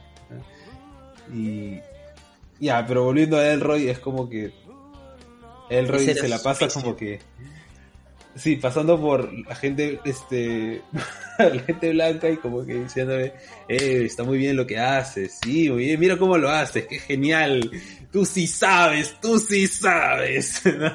este hombre sabe de lo que está hablando. Que a su vez, a su vez es como un método de supervivencia, ¿no? Siendo tú un hombre afroamericano en un mundo de, de sí, gente sí, blanca. sí, eso Es lo una- explica, ¿no? Sí. Es una forma de sobrevivir, de... Lo que me gusta es que él se justifica también, porque dice como que, hey, pero, pues, a ver, tampoco es como que sea un vendido. Yo, yo nunca me he reído de nada que no me dé risa, nunca he dicho nada falso. Eh, Sí, cierto. Es el, es Es el negro clásica, correcto, ¿no? Es el, No es es el cínico. white negro. Claro, el, el tío Tom, ¿no? Claro, exacto. Claro. O sea, es un, es un buen chiste y tiene un trasfondo, tiene un este alrededor. Es, es denso en realidad, o sea. Sí, es. es no, no, no y de ahí, bueno, todo va como que acumulándose, porque por otro lado, no me acuerdo muy bien en qué estaban Brita o, o Annie durante la boda. Am, ah, ya, ya, estaban, este, Brita em, estaba bailando, cuidan.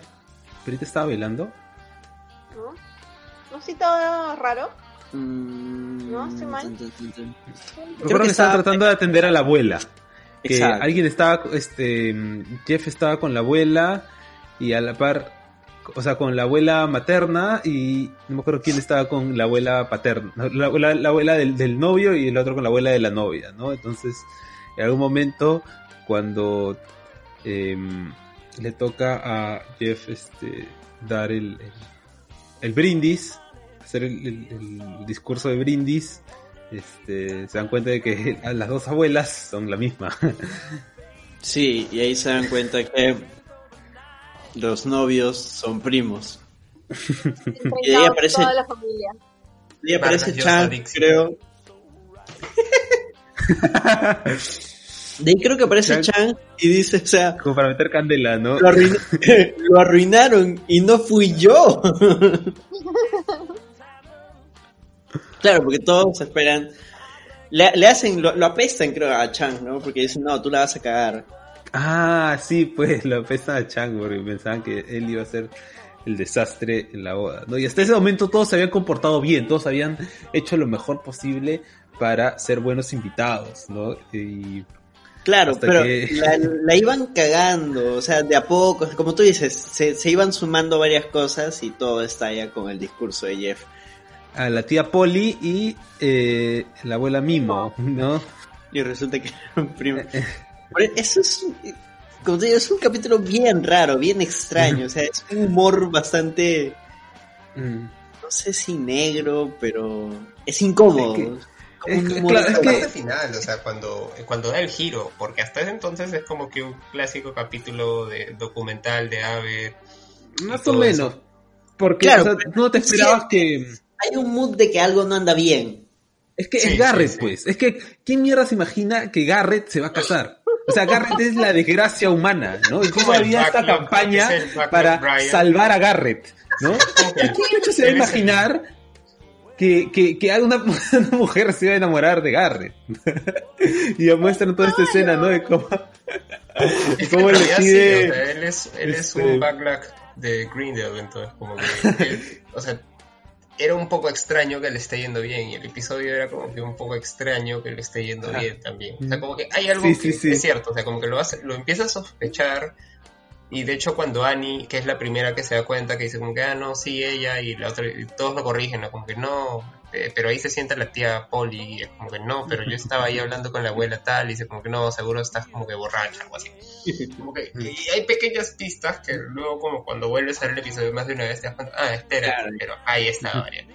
Pero, pero ves, o sea, si hay un mood de que a- algo pasa acá, algo pasa acá y no me sí, sí, Am, pero no era lo que esperabas tampoco, ¿no? Claro, o sea, Eh, tú, tú Podrías imaginar, no sé, que, que quizás esta flaca está como que aprovechándose de Garrett por alguna razón, ¿no? No, no te imaginas que de verdad quizás sea amor verdadero, pero al final o es que, una cosa completamente distinta. farsa, no sé, o No, sea, pero mil al sí, contrario, sí. o sea, o al contrario, o sea, que simplemente el episodio acabara en que, pucha, son primos, ya, wow, o sea, como que era un buen, eh, no sé si decir como que era un buen giro, pero en todo caso era como que un, o sea, ya, ok, o sea, como que el, el episodio, la parte en la que se termina de tornar rara es cuando Chan da su discurso y como que los termina de unir, ¿no? O sea, como dicen, no, ¿por qué van a separar a estas dos personas que se Ah, quieren? claro. Eso, eso, eso, porque Chang termina siendo más bien el que salva la situación, el que arregla todo, ¿no? Porque le- les dice de verdad, pues, si de verdad hay amor entre ustedes, pues esto es... No tiene por qué ser un problema, ¿no? Mm, ¿Cuál es el roche? Sí, ¿cuál es el roche? Claro. Este... No dejes que, no dejes que tu familia decida, o sea, si son primos, si se quieren. Este es Claro, el sigue el capítulo. ejemplo de Marina Mora, cásate con tu primo. Este es el capítulo preferido de la gente en Santiago, en Argentina, y en Monterrey, en México. Santiago del Estero. Claro, los, los chistes santiagueños y los chistes de Monterrey. Así que si nos escuchan de Argentina o México, ahí está su, su capítulo.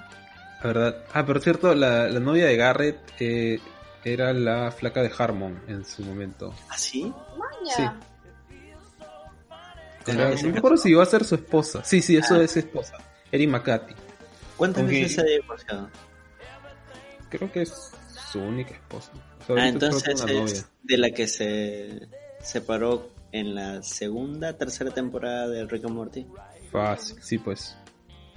Vaya. Todos se se divorcian, oye, porque nadie se puede quedar juntos. Porque la vida es así. Pero bueno, y termina con este. eh, El, en- el end tag es precisamente ese momento explicando el escritor del episodio. que esto no está tan mal, ¿no? Mm. Pero bastante raro, pero como te digo, o sea, en, el pata lo explica y dice, o sea, esa parte no es un chiste, o sea, los datos que te estoy dando son, son reales. sí se puede dar el caso y, y tranqui, no pasa nada. Ah, verdad, es- seguramente esta escena le gustó a, a, a Nats cuando Abed filma a Annie, que está como que jugando a, a que la está grabando su prometido, ¿no? En, en- dentro de la habitación. Que, es que yo la amo, Annie. Sí, Annie estaba como que... Es un momento cute de Annie Sí, también. O sea, como Sí, que sí. es cute hasta que te das cuenta exactamente qué está pasando. O sea, yo cuando lo, cuando lo ves, porque no sabes pero al principio que es una grabación, es como que dices como que, ah, man, ya, o sea, como que fácil Annie se ha enamorado, bla, bla, bla, ¿me entiendes? Y No, luego te es sale Abed, que es que Annie está grabando ese, ese clásico mensaje de, de, de la novia cuando la matan o desaparece y que tienen que el, el personaje después lo ve algo así, como que dices como que puta. O sea, como que Annie, ¿por qué? Algo así. ¿Por qué fantaseas con esas cosas, no? Esas cosas tan oscuras, tan raras. Sí, como que... Y no, pero románticas, ¿no? ojo, es que lo, lo malo no es que sean cojudas, es que son como que extrañas. No, dije ¿me entiendes? oscuras, como oscuras. Ah, ya, ya. No oscuras, oscuras. ¿Qué pasa? ah? Pasa. El inconsciente. Ya, bueno. Y llegamos al último episodio de toda la serie. Voy a llorar. Que es el episodio más meta también, ¿no? Sí, el episodio ultra meta. ¿no? Que si no has visto nada de Community, como esta... como esta escritora, no, ¿cómo se dice? Redactora de, The BuzzFeed. de BuzzFeed. Simplemente no lo vas a, no vas a captar del todo, ¿no? Es como que, ah, mira, qué, qué curiosito, qué interesante. Pero ¿Sabes nada, para- Igual es... He visto Igual es entretenido. que habían hecho, pero no lo, he, no lo he leído, de verdad lo voy a leer. No sé, Yo- yo lo he leído. Justicia. Yo lo he leído y sí está. El, el artículo está como que medio divertido. Yo he visto a, a, un, a un montón de gente de la comunidad de community, o sea, cuatro gatos, peleándose por porque estaban indignados. Pero, o sea, chill, o sea, es, es un artículo y precisamente ese es el formato, ¿no? Que a la vez es este. Es bastante baitero, ¿no? Es como que me voy a calificar una serie al cual solo vi el primer y último capítulo. Definitivamente es baitero esa vaina. Ay, es que es BuzzFeed, pues. No puedes esperar más de BuzzFeed. Claro, pues, La verdad, si vas a entrar a BuzzFeed para ver reviews de series, o no puedes caer más bajo. o sea, el problema Ah, eres tú. BuzzFeed, BuzzFeed tiene su parte seria de, de periodismo de investigación. Que también sale Eso. en Boyac. También hacen referencia a eso. Vean Boyac. Para ver si volvamos a, a Community. El- este es el capítulo en el, en el cual se dan cuenta de que todo está llegando a su fin. De que, bueno, termina, el, como es habitual, termina el ciclo en, en Greendale, entonces ya eso va... mm, Aparece Leonard, ¿no? Este, abajo en la escuela, soccer, algo así. Ujú. Eh, es hora de que al- algunos se vayan, quizás para siempre, como Elroy, porque Pucha. justo le parece como que una oferta de trabajo. Y- Creo que hasta se va a casar, o sea, el- es que también el grupo se va porque el comité ya no tiene sentido porque han salvado a Grinder, o sea, como que Sí, por primera vez algo triunfa, por así decirlo, ¿no? O sea, como que triunfó el comité, salvaron a Grindel, ya no tiene sentido, entonces como que bueno. Y Bueno, en, la también. quinta lo salvan también. sí. Claro. Pero sí, en la sí, quinta no, también. todavía no terminaba el año, creo. Entonces. mm, No, o creo sea, era algo lograron así. el cometido antes de lo, lo previsto, ¿no? No, era algo así como que, o sea, tenían que evitar que suceda algo en Grindel y en esta era mantener a Grindel, o sea, hacer de Grindel algo funcional. Sí, Y por eso habían llamado precisamente a, a Frankie. a Frankie para que, o sea, ya una, una cosa es salvar a Grindel de que desaparezca y otra cosa es ayudarlo a, a encaminar a Grindel, ¿no? De que no sea un lugar donde se gasta dinero porque alguien quiere comprar una mano gigante o quiere comprar un no sistema de VR que... Exacto, o sea, ha- hacerlo un buen lugar y lo logran. A cambio del alma de Jeff. Claro, y lo, lo que decía hace rato, ¿no? O sea, Jeff trató tanto de salir de Grindel que al final terminó siendo parte de Grindel. La verdad es que este es, Pero- o sea, dentro de lo triste que es cualquier final de serie de una, de cualquier serie en general. O sea, de hecho, mirándolo solamente desde la óptica de Jeff, es un capítulo muy, muy, muy triste. Ah, bueno, pero hay que más o menos relatar qué es lo que sucede, ¿no? O sea, Mira, cosas Em. lindas que pasan en el capítulo es que regresa Shirley, aparece. Claro, por un momento, Sí. pero parece. Se conversó que me parece que de que pudiera regresar Donald Glover si quieren un cameo, pero no se pudo concretar. como- Agenda, es un problema cuando eres famoso. sí, pues. Yo quisiera tener ese problema. Eso que todavía hay, o sea, Donald Glover ya, ya estaba haciendo su carrera, pero n- todavía no había explotado tanto como ahorita, ¿no? Annie creo que es la que se va a ir, ¿no? Que dice que le ha salido una oportunidad, un trabajo en, en Nueva York, me parece. Annie Sí. y Abbott se van. Annie y Abed se van al Sí, final. pero- No, Abed- claro, Abed No lo menciona. No, sí, sí, sí. O sea, ¿Sí? lo que sucede es que, eh, si no me equivoco, es... O sea, lo que, primero lo que pasa es que Elroy se va y como que todos se van al bar, como que a O sea, todos por iban a ir al bar, pero Elroy no podía ir al bar porque ya tenía planes, ¿no? Y tenía que retirarse. Entonces se despide antes de tiempo y les dice, bueno, sí, tal vez regrese, tal vez no. Entonces, chao. y, y se van. Y se van Ah, bar. y, y- y todos se quedan como que especulando sobre cómo será el próximo año, ¿no? ¿Quiénes se podrán quedar? Eh, Claro, creo que Annie no revela todavía eso, ¿no? Rompen un No, porque están- la cuarta barrera, por decirlo así. Porque como Abbott siempre tenía ese tema recurrente de que se trataba de temporadas, Sí. cada año una temporada, se comienzan a imaginar cómo sería una temporada 7 en un supuesto show. Claro. Y ahí Frankie, la cosa. Frankie representa al, al espectador nuevo, ¿no? Al que no sabe qué está pasando. Y ella dice, ¿por qué se quedan en silencio mirándose entre ustedes un rato? ¿Qué están haciendo? Y, sí. y explican la dinámica, ¿no? Es como que te desenvuelven lo que es community, ¿no? O sea, las cosas funcionan así entre nosotros, tal, tal, tal, tal, tal.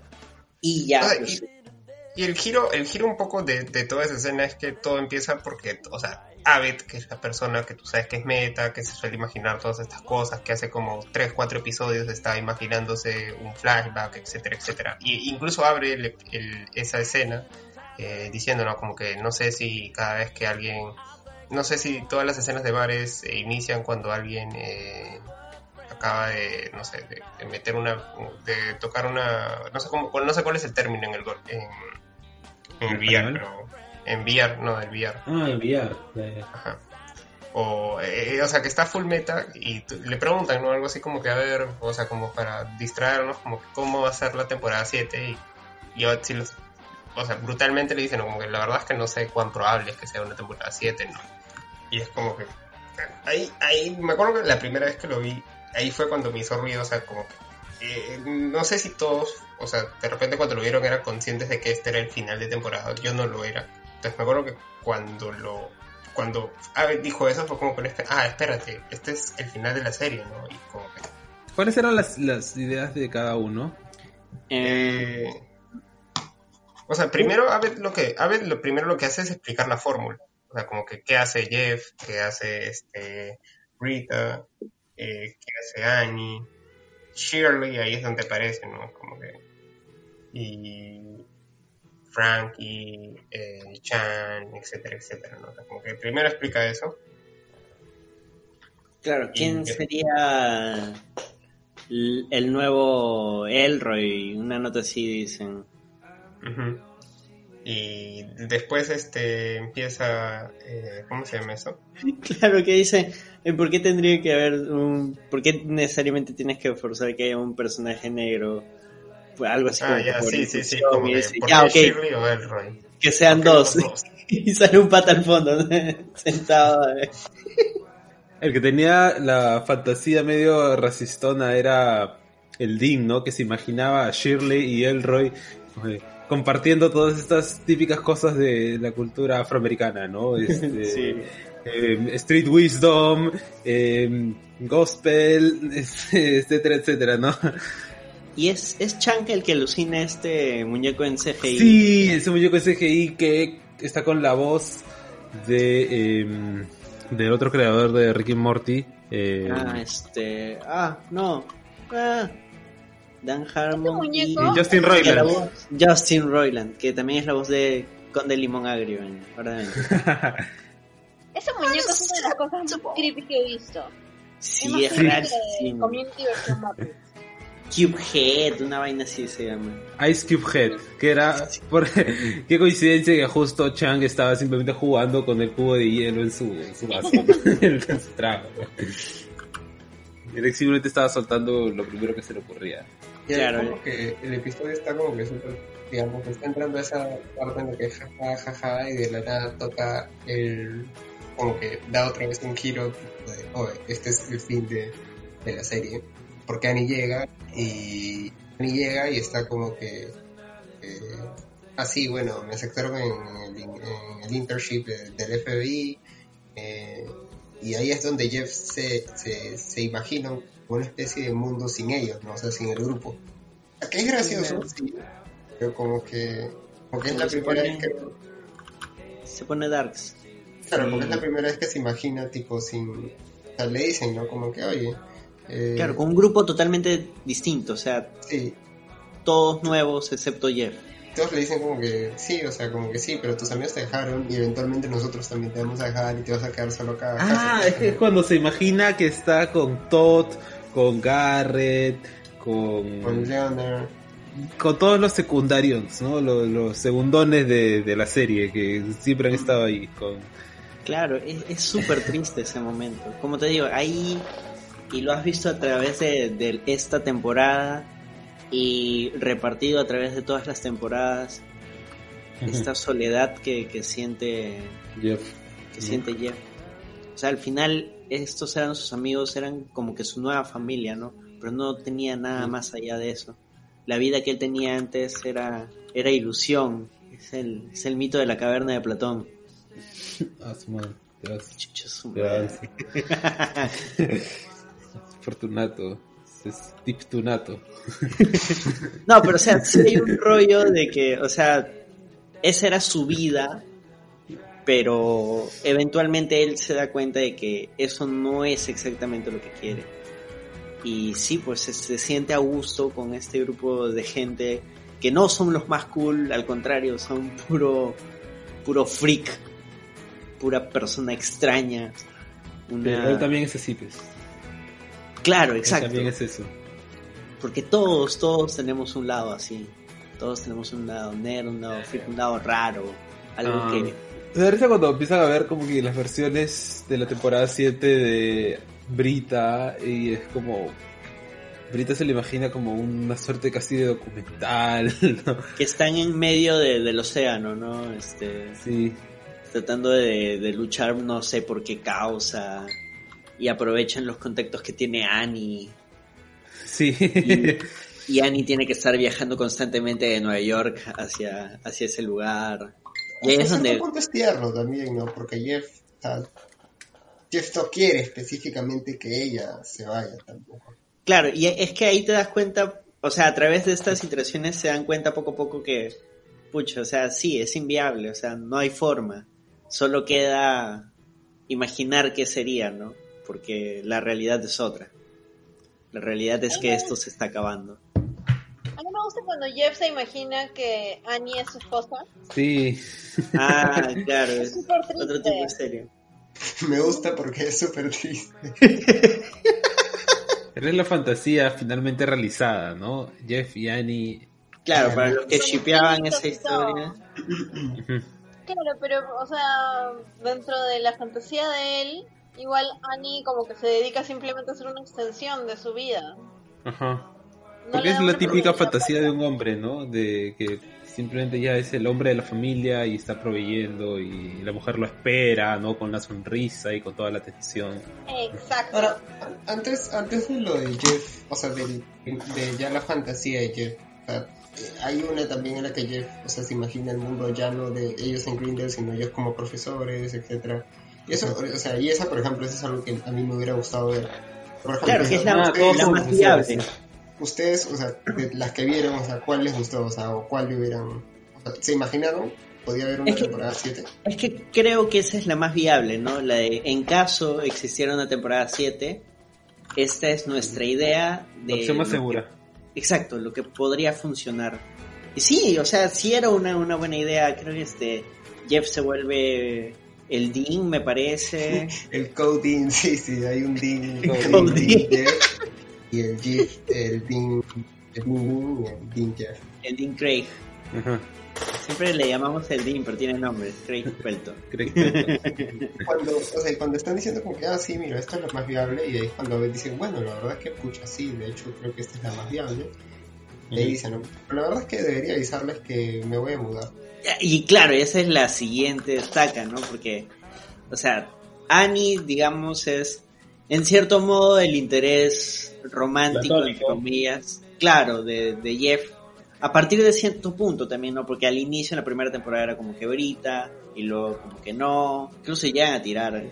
Pero de ahí fue como que siempre hubo un rollo bastante platónico con Annie, entonces abordar los sentimientos de Jeff a través de Annie era importante, era relevante y era una forma de conducir la historia. Pero una vez que...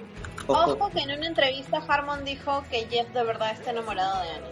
Es true love. Claro, es que en realidad, en realidad es, o sea, hasta cierto punto no hay, eh, eh, hay uno de los episodios. Tu ship es canon, ok. Los amo, lo siento, lo siento. Ustedes saben que yo no sí. Y los amo. claro. Yo y una por segunda eso... temporada de solo ellos dos. No, eso sería un spin-off. Sí, Pero, o sea, por ejemplo, en, en el episodio Un WandaVision, del ¿no? final de la quinta temporada también un poco que aluden también a eso, ¿no? Cuando Jeff tiene que pensar pensamientos felices, etcétera, y la acaba mirando a Annie. Bien. O sea, como que Claro. Sí, Sí, siempre pues, lo habían aludido eh, hasta cierta forma, pero también es un poco de esas oportunidades perdidas, ¿no? Pero por eso me gusta lo que dice Jonathan, que es platónico, pues, o sea, es como Sí. que sí, o sea, podría, o sea, sería lindo, pero, pero, es más lindo mientras todavía no sucede, ¿no? Si es Exacto. Es más aparte- lindo que no, es como esas cosas que solamente, o sea, que es como que vi a verse caer en mi cabeza y como que, cuando lo ves realizado es como que no. Claro, como Claro, lo que sucedió con Troy y Brita, pues. Ah, sí, Ah, sí, sí. Ay, no, la relación de Troy y Brita fue de. Sí, cualquier cosa. pero por ejemplo.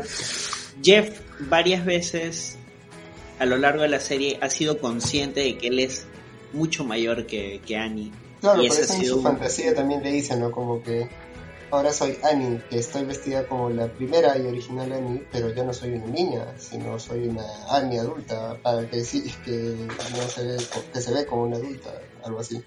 Claro, Porque es que obviamente legitimando sus pensamientos. Por eso digo que es importante que sea platónico, porque eso él lo puede hacer en su cabeza, ¿no? Pero, o sea, en la, realidad dentro de la serie es distinta. Entonces, es como un, como dices, está enamorado, pero, o sea, mejor que quede así, ¿no? No, no se puede hacer más. Por eso es importante que toda la primera parte aborde este tema de Jeff y sus sentimientos por Annie. Pero luego cuando Abed dice que se va a mudar, ahí estás atacando al corazón de la serie. Claro. O sea, Jeff es el prota, definitivamente. El prota de toda la serie es Jeff. Más allá de que es una serie coral, el protagonista de, de Community es Jeff. Pero el corazón, bueno, uno de los corazones que, que tenía, porque el otro era Troy, es, es Abed. Y Jeff respeta mucho a Abed. Dentro de, de lo que no lo entiende, él sabe que es la persona más, no sé cómo decirlo, más pura, más, no sé, es, o sea, Es el que hace funcionar el tono de la serie, pues, ¿no? Sin Abed, o sea, esto podría ser cualquier tipo de comedia, pero digamos, el precisamente todo lo que in- lo que resulta disruptor o innovador en community viene por Abed, viene gracias a Abed. que hasta cierto punto es un poco lo que no termina de entender la cuarta temporada, ¿no? que no termina de descifrar mucho la cuarta temporada, o sea, como que es la temporada que no termina de descifrar él exactamente cómo es la dinámica entre sus, sus personajes y como que crea otra nueva, ¿no? O sea, como que cuando regresa un poco la serie al rumbo es porque te das cuenta que Abed vuelve a ser utilizado y vuelve a tener como que sentido.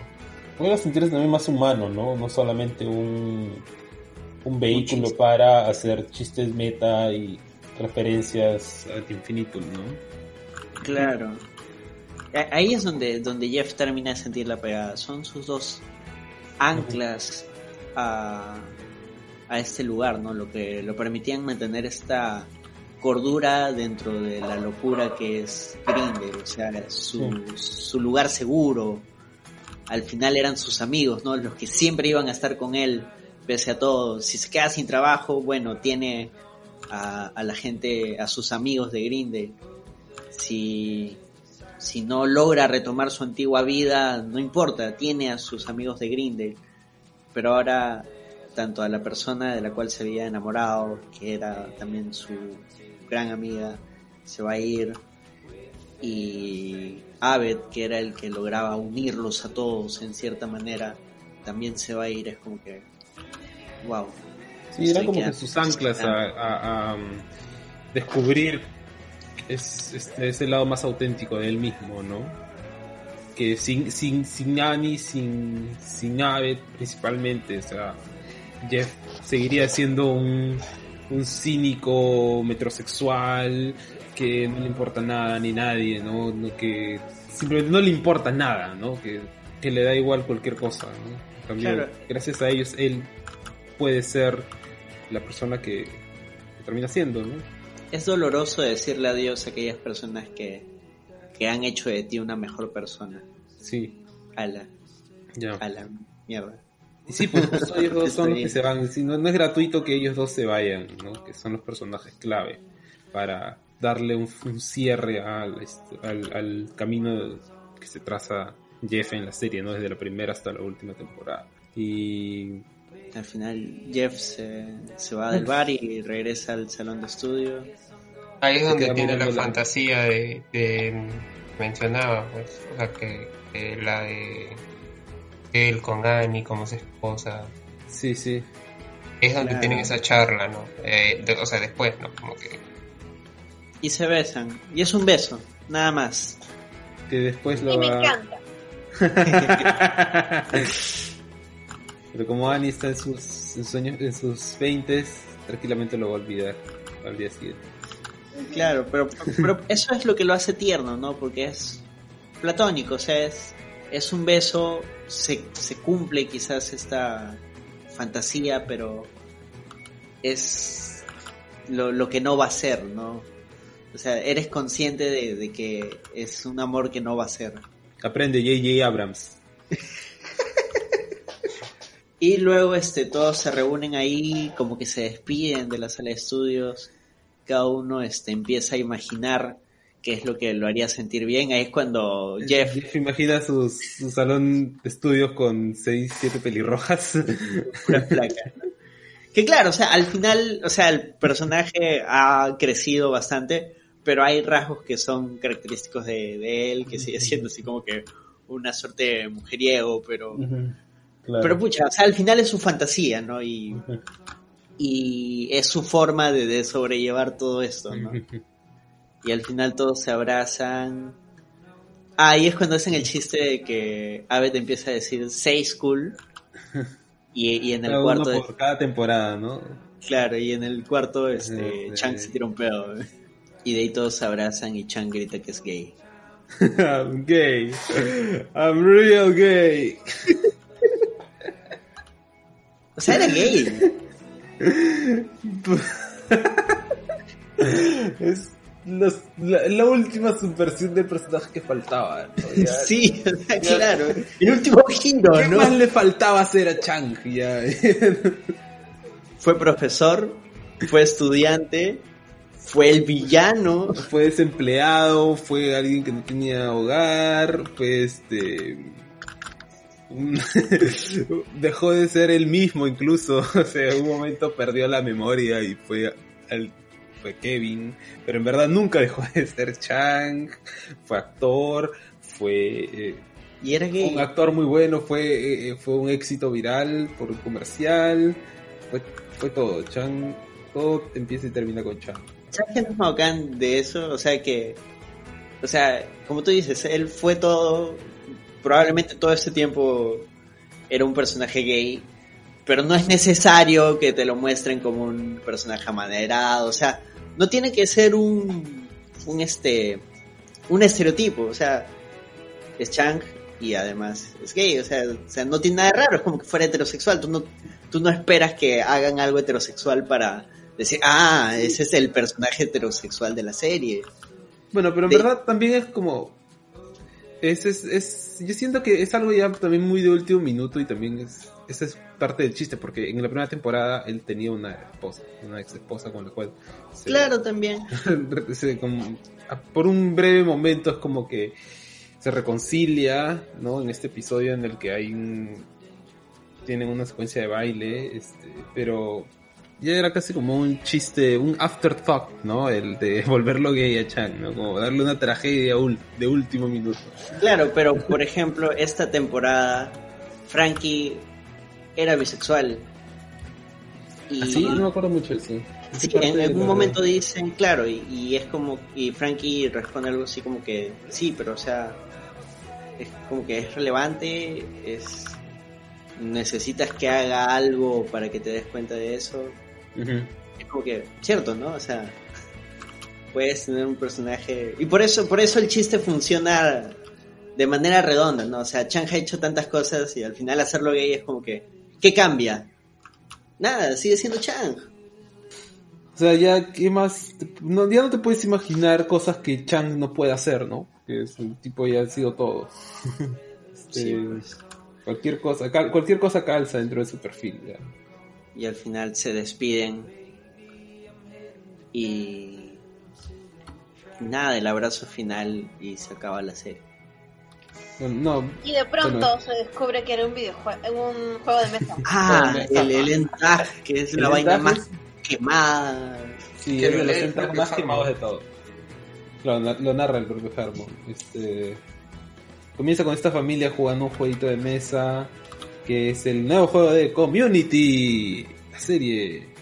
Y todos están jugando, parece que es como un mapa de Grindel, ¿no? Este, y van moviendo sus fichas y ajá, este no me acuerdo qué le dice el, papá al hijo que tengo esto eh, que creo que he cancelado el show, una cosa así, y el hijo le muestra, pero yo tengo esto y es un eh, el guion de la de este de este pedazo de, no tengo el guion del último capítulo no y el y el padre lo ve y no y, y- pero no sabes qué significa esto. O niño iluso no sabes lo que significa esto. Esto significa que nosotros no existimos que solo somos un chiste dentro de una serie que nuestra realidad no, no, no va más allá de, de- este comercial para un juego de mesa que ni siquiera existe, ¿no? Y al final, pues, Harmon eh, no presenta el juego de community y dice, no, pues todas las cosas que narra todas las cosas que eh, de las que no se hace responsable por volverse fan de la serie, ¿no? Que, que la serie sea, este, haya sido cancelada y después em, descancelada, que el, que el, que el showrunner haya, haya, haya sido este, despedido y después regresado, que haya sido adquirido por otra eh, por otra compañía y y también incluso menciona como que sus problemas de alcohol y sus problemas este para escribir la serie, etcétera, etcétera, etcétera. Y, Sí, hace Y ahí este, hace este chiste, ¿no? Como que el terapista una cosa- le dijo al creador que esta Ah, es una claro. buena manera de hacerse una buena persona, que la vida se nos pasa mientras ignoramos a las personas que tenemos al- alrededor nuestro. Eh, cositas así, ¿no? Como que, y de la nada, y bueno, algunas piezas son este, Algunas piezas también. Tiene piezas del como tamaño de, el- del de un niño. Tan, tan, tarar, tan, tan, tan, tan, tan. Y termina como un... 90. Pucha. Es sad, es cómodo, es todo a la vez. Es, Es community. es community, como... Es un muy No buen esperabas que terminara. final para Community. Sí, sí. sí. Hasta que llegue la película. Claro, y ahí viene Ah. la, la eterna espera de la película. Que en teoría existe la idea, ¿no? Que probablemente ahorita se esté grabando. Y nosotros no lo sabemos. No, sé si se esté grabando, pero tal vez sí se esté escribiendo. Mm, sí. O de repente Harmon va a ser la del gordo Martin. No, yo creo que ya debe haber escrito algo, ya debe haber empezado el guion y... Yo, o sea, yo sí creo que quizás esté grabando algo. O sea, se esté planificando la producción. Creo que si Harmon dice que va a haber una película, o sea, sí creo que no va a ser la de Martin de decir que lo está haciendo y hacerlo de infinito. O sea, yo creo que cuando lo quiere hacer va a decir como que puta, ¿saben qué? Va a ser este, no sé, digamos, ¿no? Voy a hacerlo tal, estoy en pleno escri- escritura y guion y ya está. Ay, como Pero que a Harmon ser. no lo conocen por ser un flojo.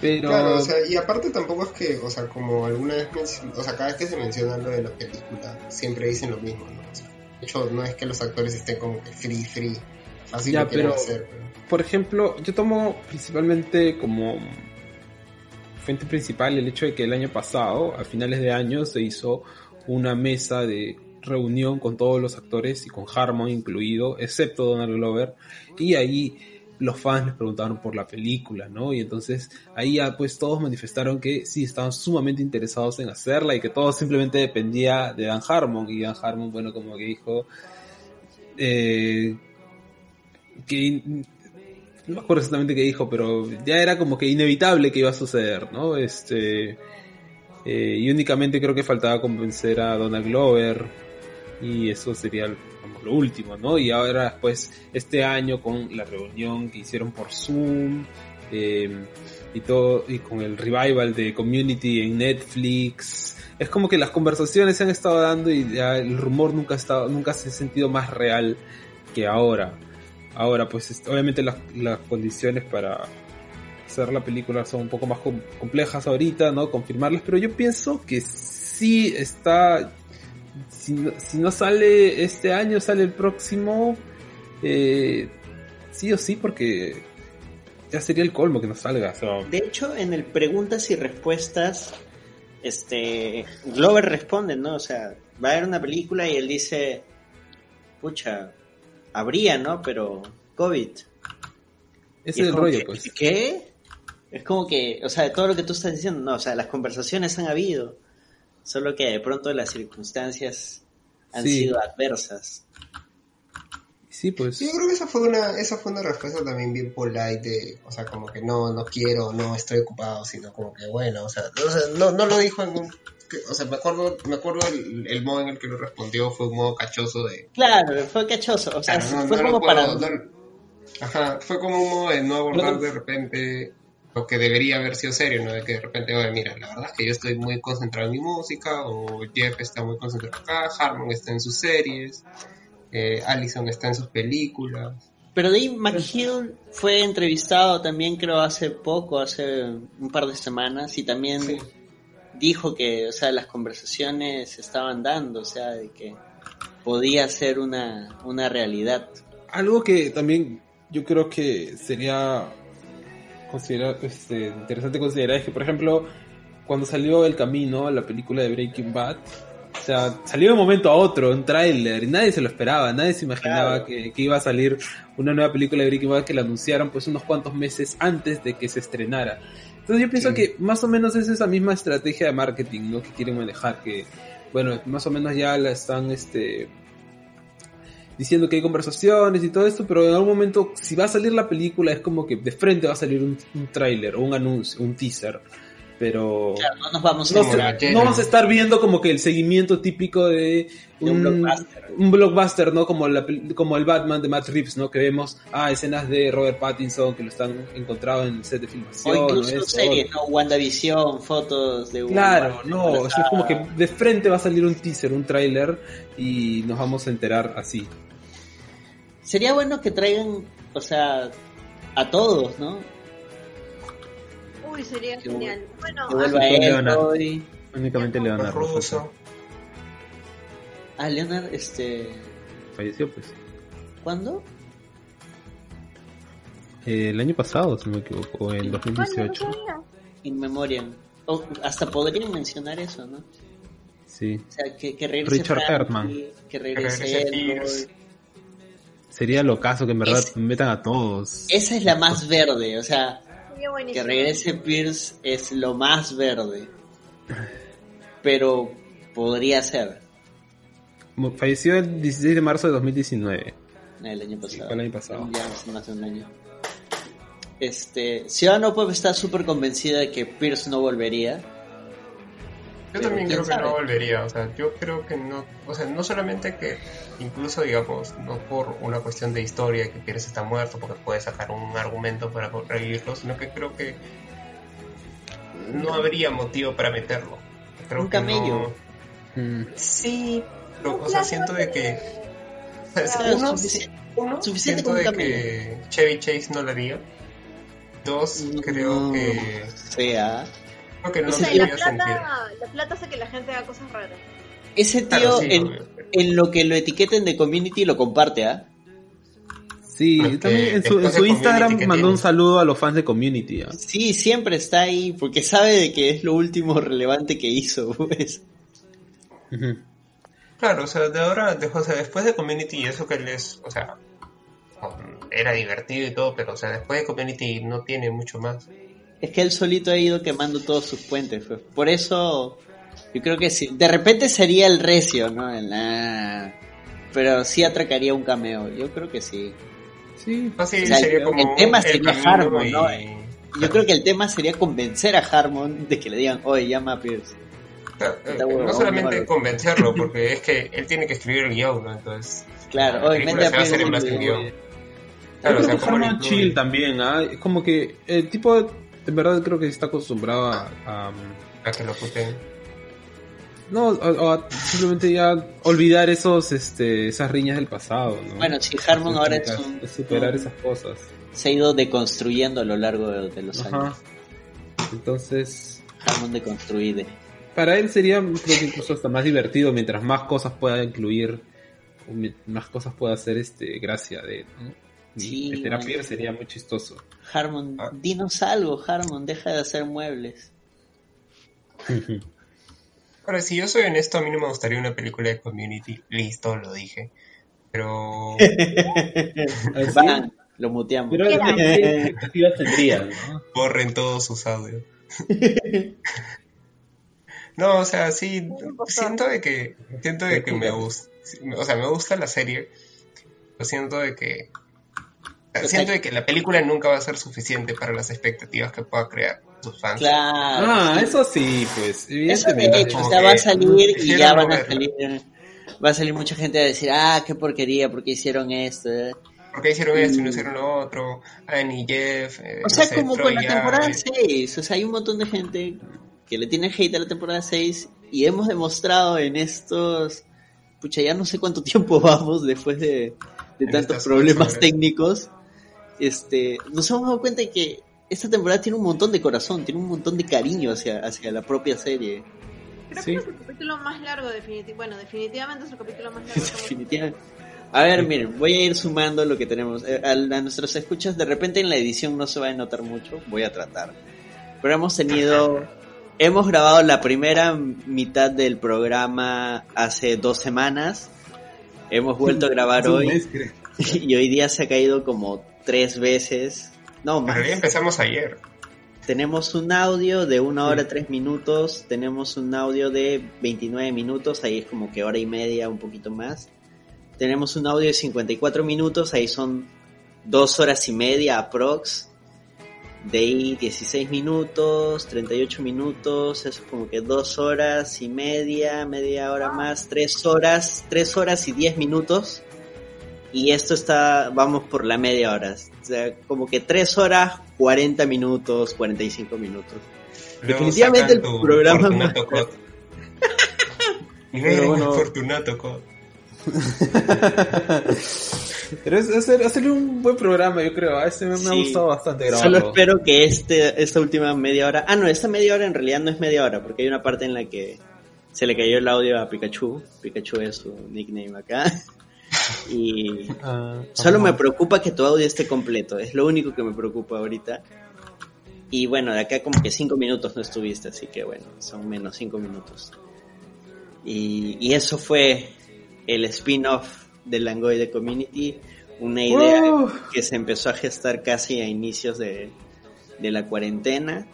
¿Y qué tal? Tal cual como la serie ha ido cambiando de cast, ¿no? Sí. Este, reemplazando miembros, Ha sido extraño. despidiendo a algunos, ¿no?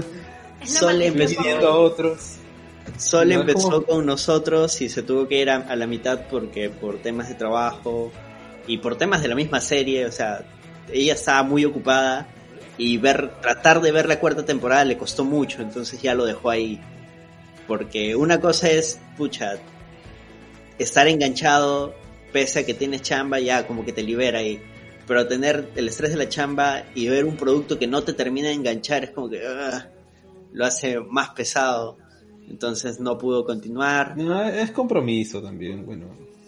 Claro, pero por eso te digo, o sea, son, son varias cosas. Al final, cada Sí, uno- yo tengo, yo tengo un compañero que también le pasó lo mismo. O sea, estábamos viendo Co- Community capítulo a capítulo y no pudo pasar la cuarta. O sea, como que en la cuarta se estancó y fue ahí donde murió todo. O sea, como que no pudo llegar.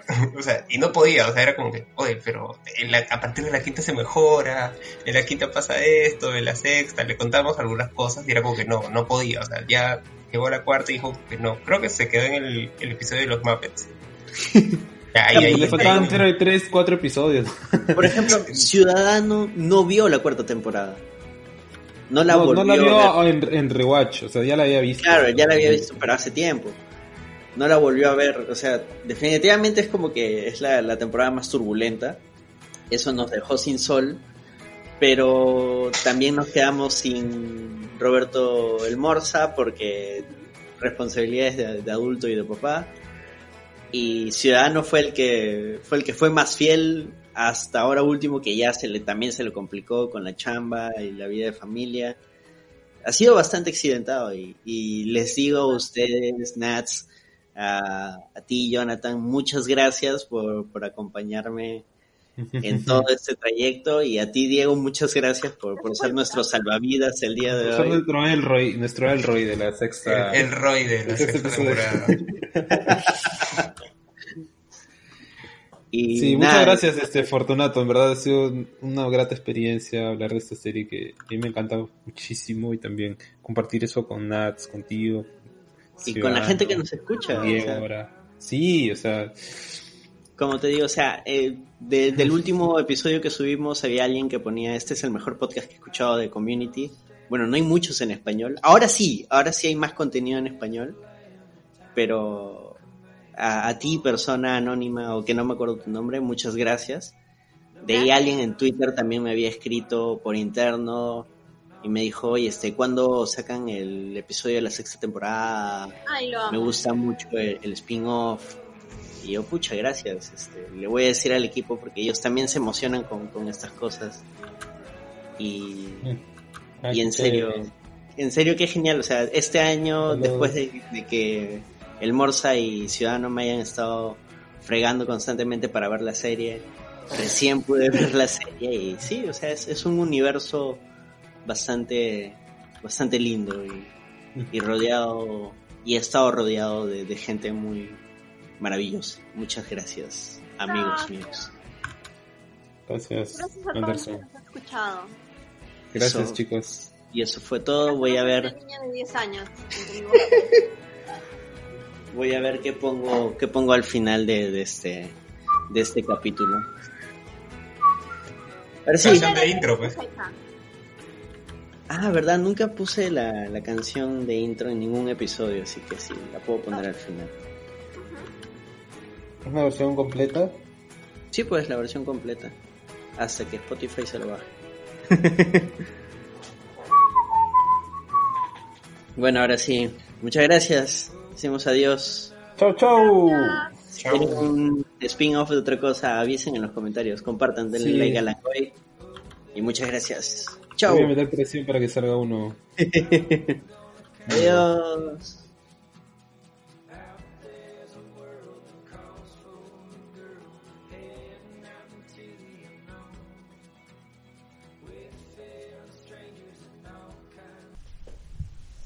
Hola, ya sé que nos despedimos, pero ni Roberto Bustamante ni Ciudadano Pop tuvieron la oportunidad de despedirse de este, de este proyecto que tuvimos, que fue este extra, extra largo, que al final se, se extendió durante seis temporadas, que es el extra Community, y ambos, tanto Ciudadano Pop, Giancarlo, como Roberto Bustamante el Morza, fueron las personas que más me insistieron para ver la serie, así que yo les debo el hecho de, de haber visto la serie y les debo el hecho de que exista este, este spin-off.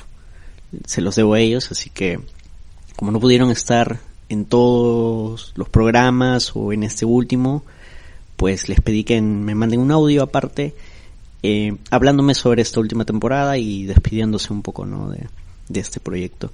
Espero les guste y bueno, este es algo especial para este, este, esta edición de Langoy Extra Community.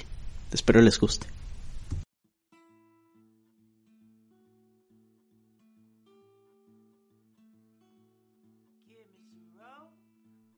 Ah, Community, temporada 6. La infame temporada que llevó a la ruina a Yahoo y su servicio de streaming, de video por streaming. ¿Hablaron de eso? No, no, no lo sé. Pero sí, pues Community fue la temporada. Fue una especie de la Reset Development de Netflix. Netflix arrancó y dentro de, su, dentro de sus primeras series estuvieron este, House of Cards, Orange is the New Black y Arrested Development, que era una serie querida por el público, pero que nunca tuvo buen rating y la usaron como catapulta, ¿no? Para impulsar su servicio. Yahoo hizo lo mismo, pero lo hizo con Community. Pero el resultado fue desastroso. Dicen que perdieron tanta plata que eso los obligó a cerrar toda su apuesta por el streaming. Así que agradezcan a, Dan Harmon y compañía que ahorita Yahoo no es, como- competencia de Amazon o de Netflix. Eh, la temporada en sí me gustó mucho. Me gustó primero porque demostró que Community era un vehículo narrativo que podía funcionar a largo plazo. Ya no tenía por qué sostenerse y amarrarse de la función de que son una escuela de cuatro años. Era una serie de amigos y ahora sí, por fin ya era una comunidad de verdad y podía funcionar fuera del contexto de las clases. Eh, Jeff era profesor, eh, no sé qué más ya no está. El Dean, que es un Dean, era parte del, equipo. Está el nuevo personaje de Frankie, que era una especie de, de administradora, slash eh, controladora. Este, cada uno tenía un nuevo rol. Y tranquilamente podría cambiar de ambiente. Había varios capítulos que tomaban lugar en el bar de Brita. Ya, era una serie donde creo yo el ambiente inicial de la escuela se volvía innecesario. Y era una, era una serie más de la locura de estos personajes que podían tomar lugar en cualquier otro sitio. Por ejemplo, el capítulo donde todos se quedan atrapados en, en la camioneta de Elroy y no pueden salir. Y todo es como que, si mal no recuerdo, un capítulo de Abbott eh, tratando de hacer un in media res y retrocediendo al punto inicial y explicar por qué ellos están en esa situación. Y el de, el de la mano gigante. Ese capítulo es muy bueno. Eh, y en cierta medida, esta temporada también se siente a la vez como una especie de reciclaje, ¿no? De temporadas anteriores. Hay un montón de capítulos que funcionan como recuerdas a, por ejemplo, el novio de Brita vuelve, solo que ahora vuelve de la mano de Honda, haciendo publicidad para Honda. Antes lo hacía para Subway. tienes este eh, Modern Espionage, que es una especie, ¿no? De esos capítulos de género, ¿no? Antiguos. Ah, ¿Qué más tienes? Tienes el, el Grifting 101, donde engañaban al profesor, ¿no? Se trataba de engañar al que engaña y a la vez ser engañados y todo es dentro de un engaño. Que es muy parecido al capítulo de teorías de conspiración, ¿no? En la temporada 3, creo yo. Y en sí todo tenía, toda la temporada tiene como que un feeling de, de nostalgia, ¿no? Porque estás recordando algo y a la vez creo yo en el fondo, Harman y compañía sabían que esto no iba a durar más, ¿no? Ya habían llegado a las seis temporadas. Este era su adiós, ¿no? Y su adiós consistía en recordar sus mejores momentos o sus momentos favoritos. Y bueno, creo que la corona se la lleva el último capítulo, ¿no? El último capítulo es muy bueno. Imaginemos una temporada 7 de Community, ¿no? Pero una temporada 7 amarrada de todos los miedos y las angustias, ¿no? Y todas las noicas de cada personaje, ¿no? Y ahí recuerdas, ¿no? Que Jeff es el personaje principal, ¿no? Es quien vive atormentado, o quien vivía atormentado antes por un tema laboral, pero que al final de la serie termina, viviendo atormentado por un tema emocional de amigos, ¿no? No quiere sentirse solo, ¿no? Es una especie de, de Shinji en Evangelion, ¿no? Al final toda la serie no se trata de una escuela, no se trata de las locuras, no se trata de, del paintball, no, se trata de una persona, Jeff, que tiene muchos problemas de inseguridad y que está destruido prácticamente a un nivel emocional y que lucha contra eso, ¿no? Y al final descubre un amor hacia sí mismo muy profundo y llega a entender que está bien en el mundo, no está bien ser una especie de fracaso, está bien no ser el mejor abogado del mundo, lo que importa es tener amigos. Y si aún si los pierdes, no los pierdes de verdad, no los verás todos los días, pero lo que Jeff no sabe o no sabe, o mejor dicho, aprende a relacionar, es que estas personas, a pesar que no estén en tu vida diaria, son amigos de por vida. Y él nunca ha tenido eso. Y es por eso que se le, se le dificulta tanto el hecho de que la gente lo deje. Eso más amarrado al hecho del padre. Es toda una vaina bien, bien, bien fuerte, ¿no? Y en cierto modo Jeff es como un chiquito, ¿no? Por eso me, me, me acordé de Shinji, ¿no? Es como un chiquito que tiene mucho miedo, tiene mucho miedo porque no quiere estar solo. Pero no debe por qué tenerlo, ¿no? Y al final lo entiende, creo, ¿no? Cuando vuelve a la mesa y viene Annie y, y se besan y lo abrazan y llegan todos y todos se abrazan, es un momento bien fuerte, porque es cuando Jeff comprende finalmente que ya no está solo, que ya no está solo y que todo va a estar bien. O en paréntesis, no entre comillas, ¿no? Porque van a pasar un montón de cosas malas, ¿no? Pero ya pasó por fin esa etapa, ¿no? Ya, ya, ya superó, ¿no? Ya es alguien capaz de amar y es alguien que aprendió a amarse a sí mismo, ¿no?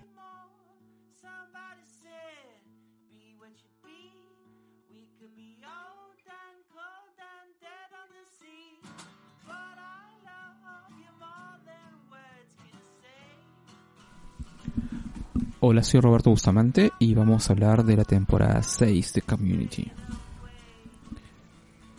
Creo que no hay nada más meta, más así tremendamente meta, que una serie que por un pequeño fragmento de, de diálogo llegan a la temporada 6 solo para complacer a sus fans. Yo creo que eso hace especial a esa sexta temporada de Community y en cierto modo puede ser como la más memorable aunque no tenga los mejores capítulos de todos. Yo creo que eso es un poco la idea, ¿no? El cierre de la historia, el cierre del viaje, que en realidad pudo haber cerrado muy bien en la temporada 3. Mi, idea es, hasta esto llegaron, qué locos. ¿Cómo, ¿Cómo así llegaron a la temporada 6 contra viento y marea? contra los propios estudios, contra todo. Y fue algo genial, ¿no? O sea, no es ni fregando la mejor temporada. Y de hecho se extraña montón, montón, montón al amigo Childish Gambino, ¿no? Este, a Troy.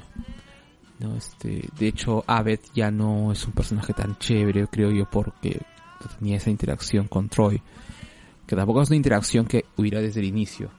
Pero fueron poco a poco ganando espacio, empatía, y eso lo hacía chévere. Yo creo que las dos últimas temporadas es esa búsqueda de quién puede reemplazar a los personajes perdidos. Y de ahí que, claro, esta temporada terminará siendo tan rara, tan extraña, tan desorientadora, ¿no? O sea, ¿por dónde te agarras? ¿Qué clase de historia es esta? ¿Dónde nos cogemos ahora?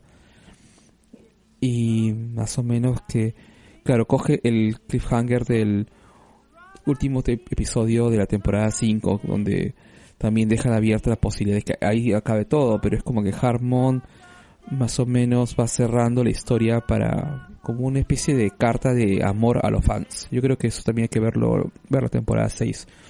Una temporada de amor a los fans. Ahora, si pensamos en torno a personajes, el personaje que crece un montón, montón en la sexta temporada es este, el amigo Dean. Jim Rush eh, creo que brilla como nunca en la sexta temporada, le da más espacio, tiene más espacio y le da mejores diálogos, mejor o sea, avance, ¿no? Como ese capítulo en el que parodian las series este de espías, ¿no? Y tiene su propia escena del elevador. Esa cosa es ¿no? Yo creo que Im Rush actúa mostrazo en la sexta temporada. Esa es su temporada. Pero claro, o yo me quedo como, no sé si me quedo como en episodios completos. Yo creo que es como una temporada rara, ¿no? Con eso también de que no hay tanto timing marcado por la publicidad y todo. Entonces es como todo raro. Los end tags son mucho más largos. Pero sí me quedo, de hecho, con el episodio final. Yo creo que el episodio final es como una suerte de meta-análisis, meta-cierre de todo Community en manera mostra, ¿no? O sea, es como también bien este sacada de carta debajo, digamos, sacada de carta de, de la chistera. Porque claro, al final Annie este se va y nunca te dicen previamente que se estaba yendo, aunque te dan algunas pistas, pero no se va, también se va Abed. Y claro, luego todo el mundo empieza a imaginar sus propios finales, cómo sería su propio su propia secuela, ¿no? Y todos se dan cuenta que no, la secuela es totalmente absurda y totalmente innecesaria. Pero también al final también es un poco como el tema del growing up, ¿no? O sea, todos han madurado, todos han tenido su largo, largo viaje y es un gran cierre, ¿no? Porque como todos han encontrado su espacio y su lugar. Kiev no ha regresado a ser este el abogado que quería ser, sino se convierte en un profesor de este community college. Brita se convierte en una camarera de un bar y tranqui, ¿no? Este Annie se va a estudiar al FBI, eh, Abed se va a estudiar comunicaciones o cine, ¿no? Este y claro, nadie sabe nada de los que ya se han ido, pero se les asegura lo mejor para su futuro, su vida. Entonces, ese es eso, ¿no? Es- todo, todo se cierra, todo está ahí, todo queda en paz, ¿no? Este, paz y propósito, ¿no? Se cierra la serie eh, de manera bonita, ¿no? Con los que quedan, que han encontrado su pequeño lugar en el mundo para estar tomando una chela. Me parece una- un final monstruo, ¿no? Y más bien los chivolos, que los que tienen que crecer, los que tienen que pasar por su oportunidad también de cagarla, que es lo que le dice Jeff a Annie. O sea, cágala, o sea, jode a la Marvel cuando, mientras tengas oportunidad porque luego ya no vas a tenerla porque nadie va a querer llamarte a tu chamba y ese es medio Harmon hablando de cómo la ha cagado tanto. Nada, se quedan ahí tomando su chela. Eso me parece un final monstruo, monstruo. Que al final el propio Harmon se encarga de desarmar y de construir su propio, su propia serie con ese entag bien oscuro, muy muy oscuro, quizá el más oscuro de todos, cuando propone que Community era finalmente un juego de mesa y que los que están jugando el juego de mesa también son parte de una realidad alterna, ¿no? La realidad alterna del juego mesa, la realidad alterna de los que están jugando el juego de mesa. Entonces todo son capas de realidad y eso es que el pesado de Harmon haciendo metiendo un poco de ciencia ficción al este al mundo de Community y terminando y que termina diciendo con esa frase como de ok todo esto ha sido una gran catarsis para mí todo un gran proceso psicológico, ¿no? Y es el propio Harmon hablando, eso también parece monstruo, ¿no? Porque al final el community ha sido eso, ha sido su propia búsqueda y desentrañamiento de sus propios demonios. Y quizá eso lo vuelve también una serie más, más, más personales que se haya visto, ¿no? Entonces uno no puede dejar de terminar de ver la serie si es que uno la ha visto otra vez así de, de- golpe con sus lágrimas en los ojos. ¿No? Es una y, termina esta carta de amor a los fans que es este la temporada 6. Y en ese sentido también yo no estoy tan seguro de querer una película, ¿no? O sea, me da un poco de miedo, de verdad. Porque es como, ok, ya la carta de amor era la temporada 6. Entonces, ¿para qué una, para qué una película, no? Si es que al final eso es como el chiste.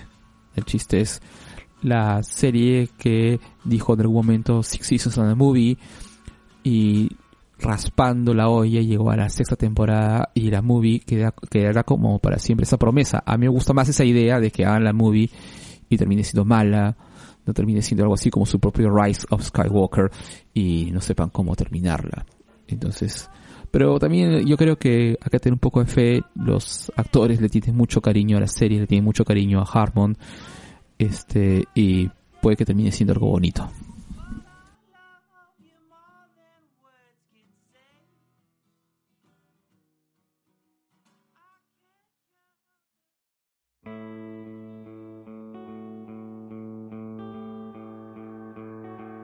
Give me your hands, show me the door. I cannot stand to wait anymore. Somebody said, be what you be. We could be old and cold and dead on the sea. But I love you more than words can say. Oh, I can't count the reasons I should stay.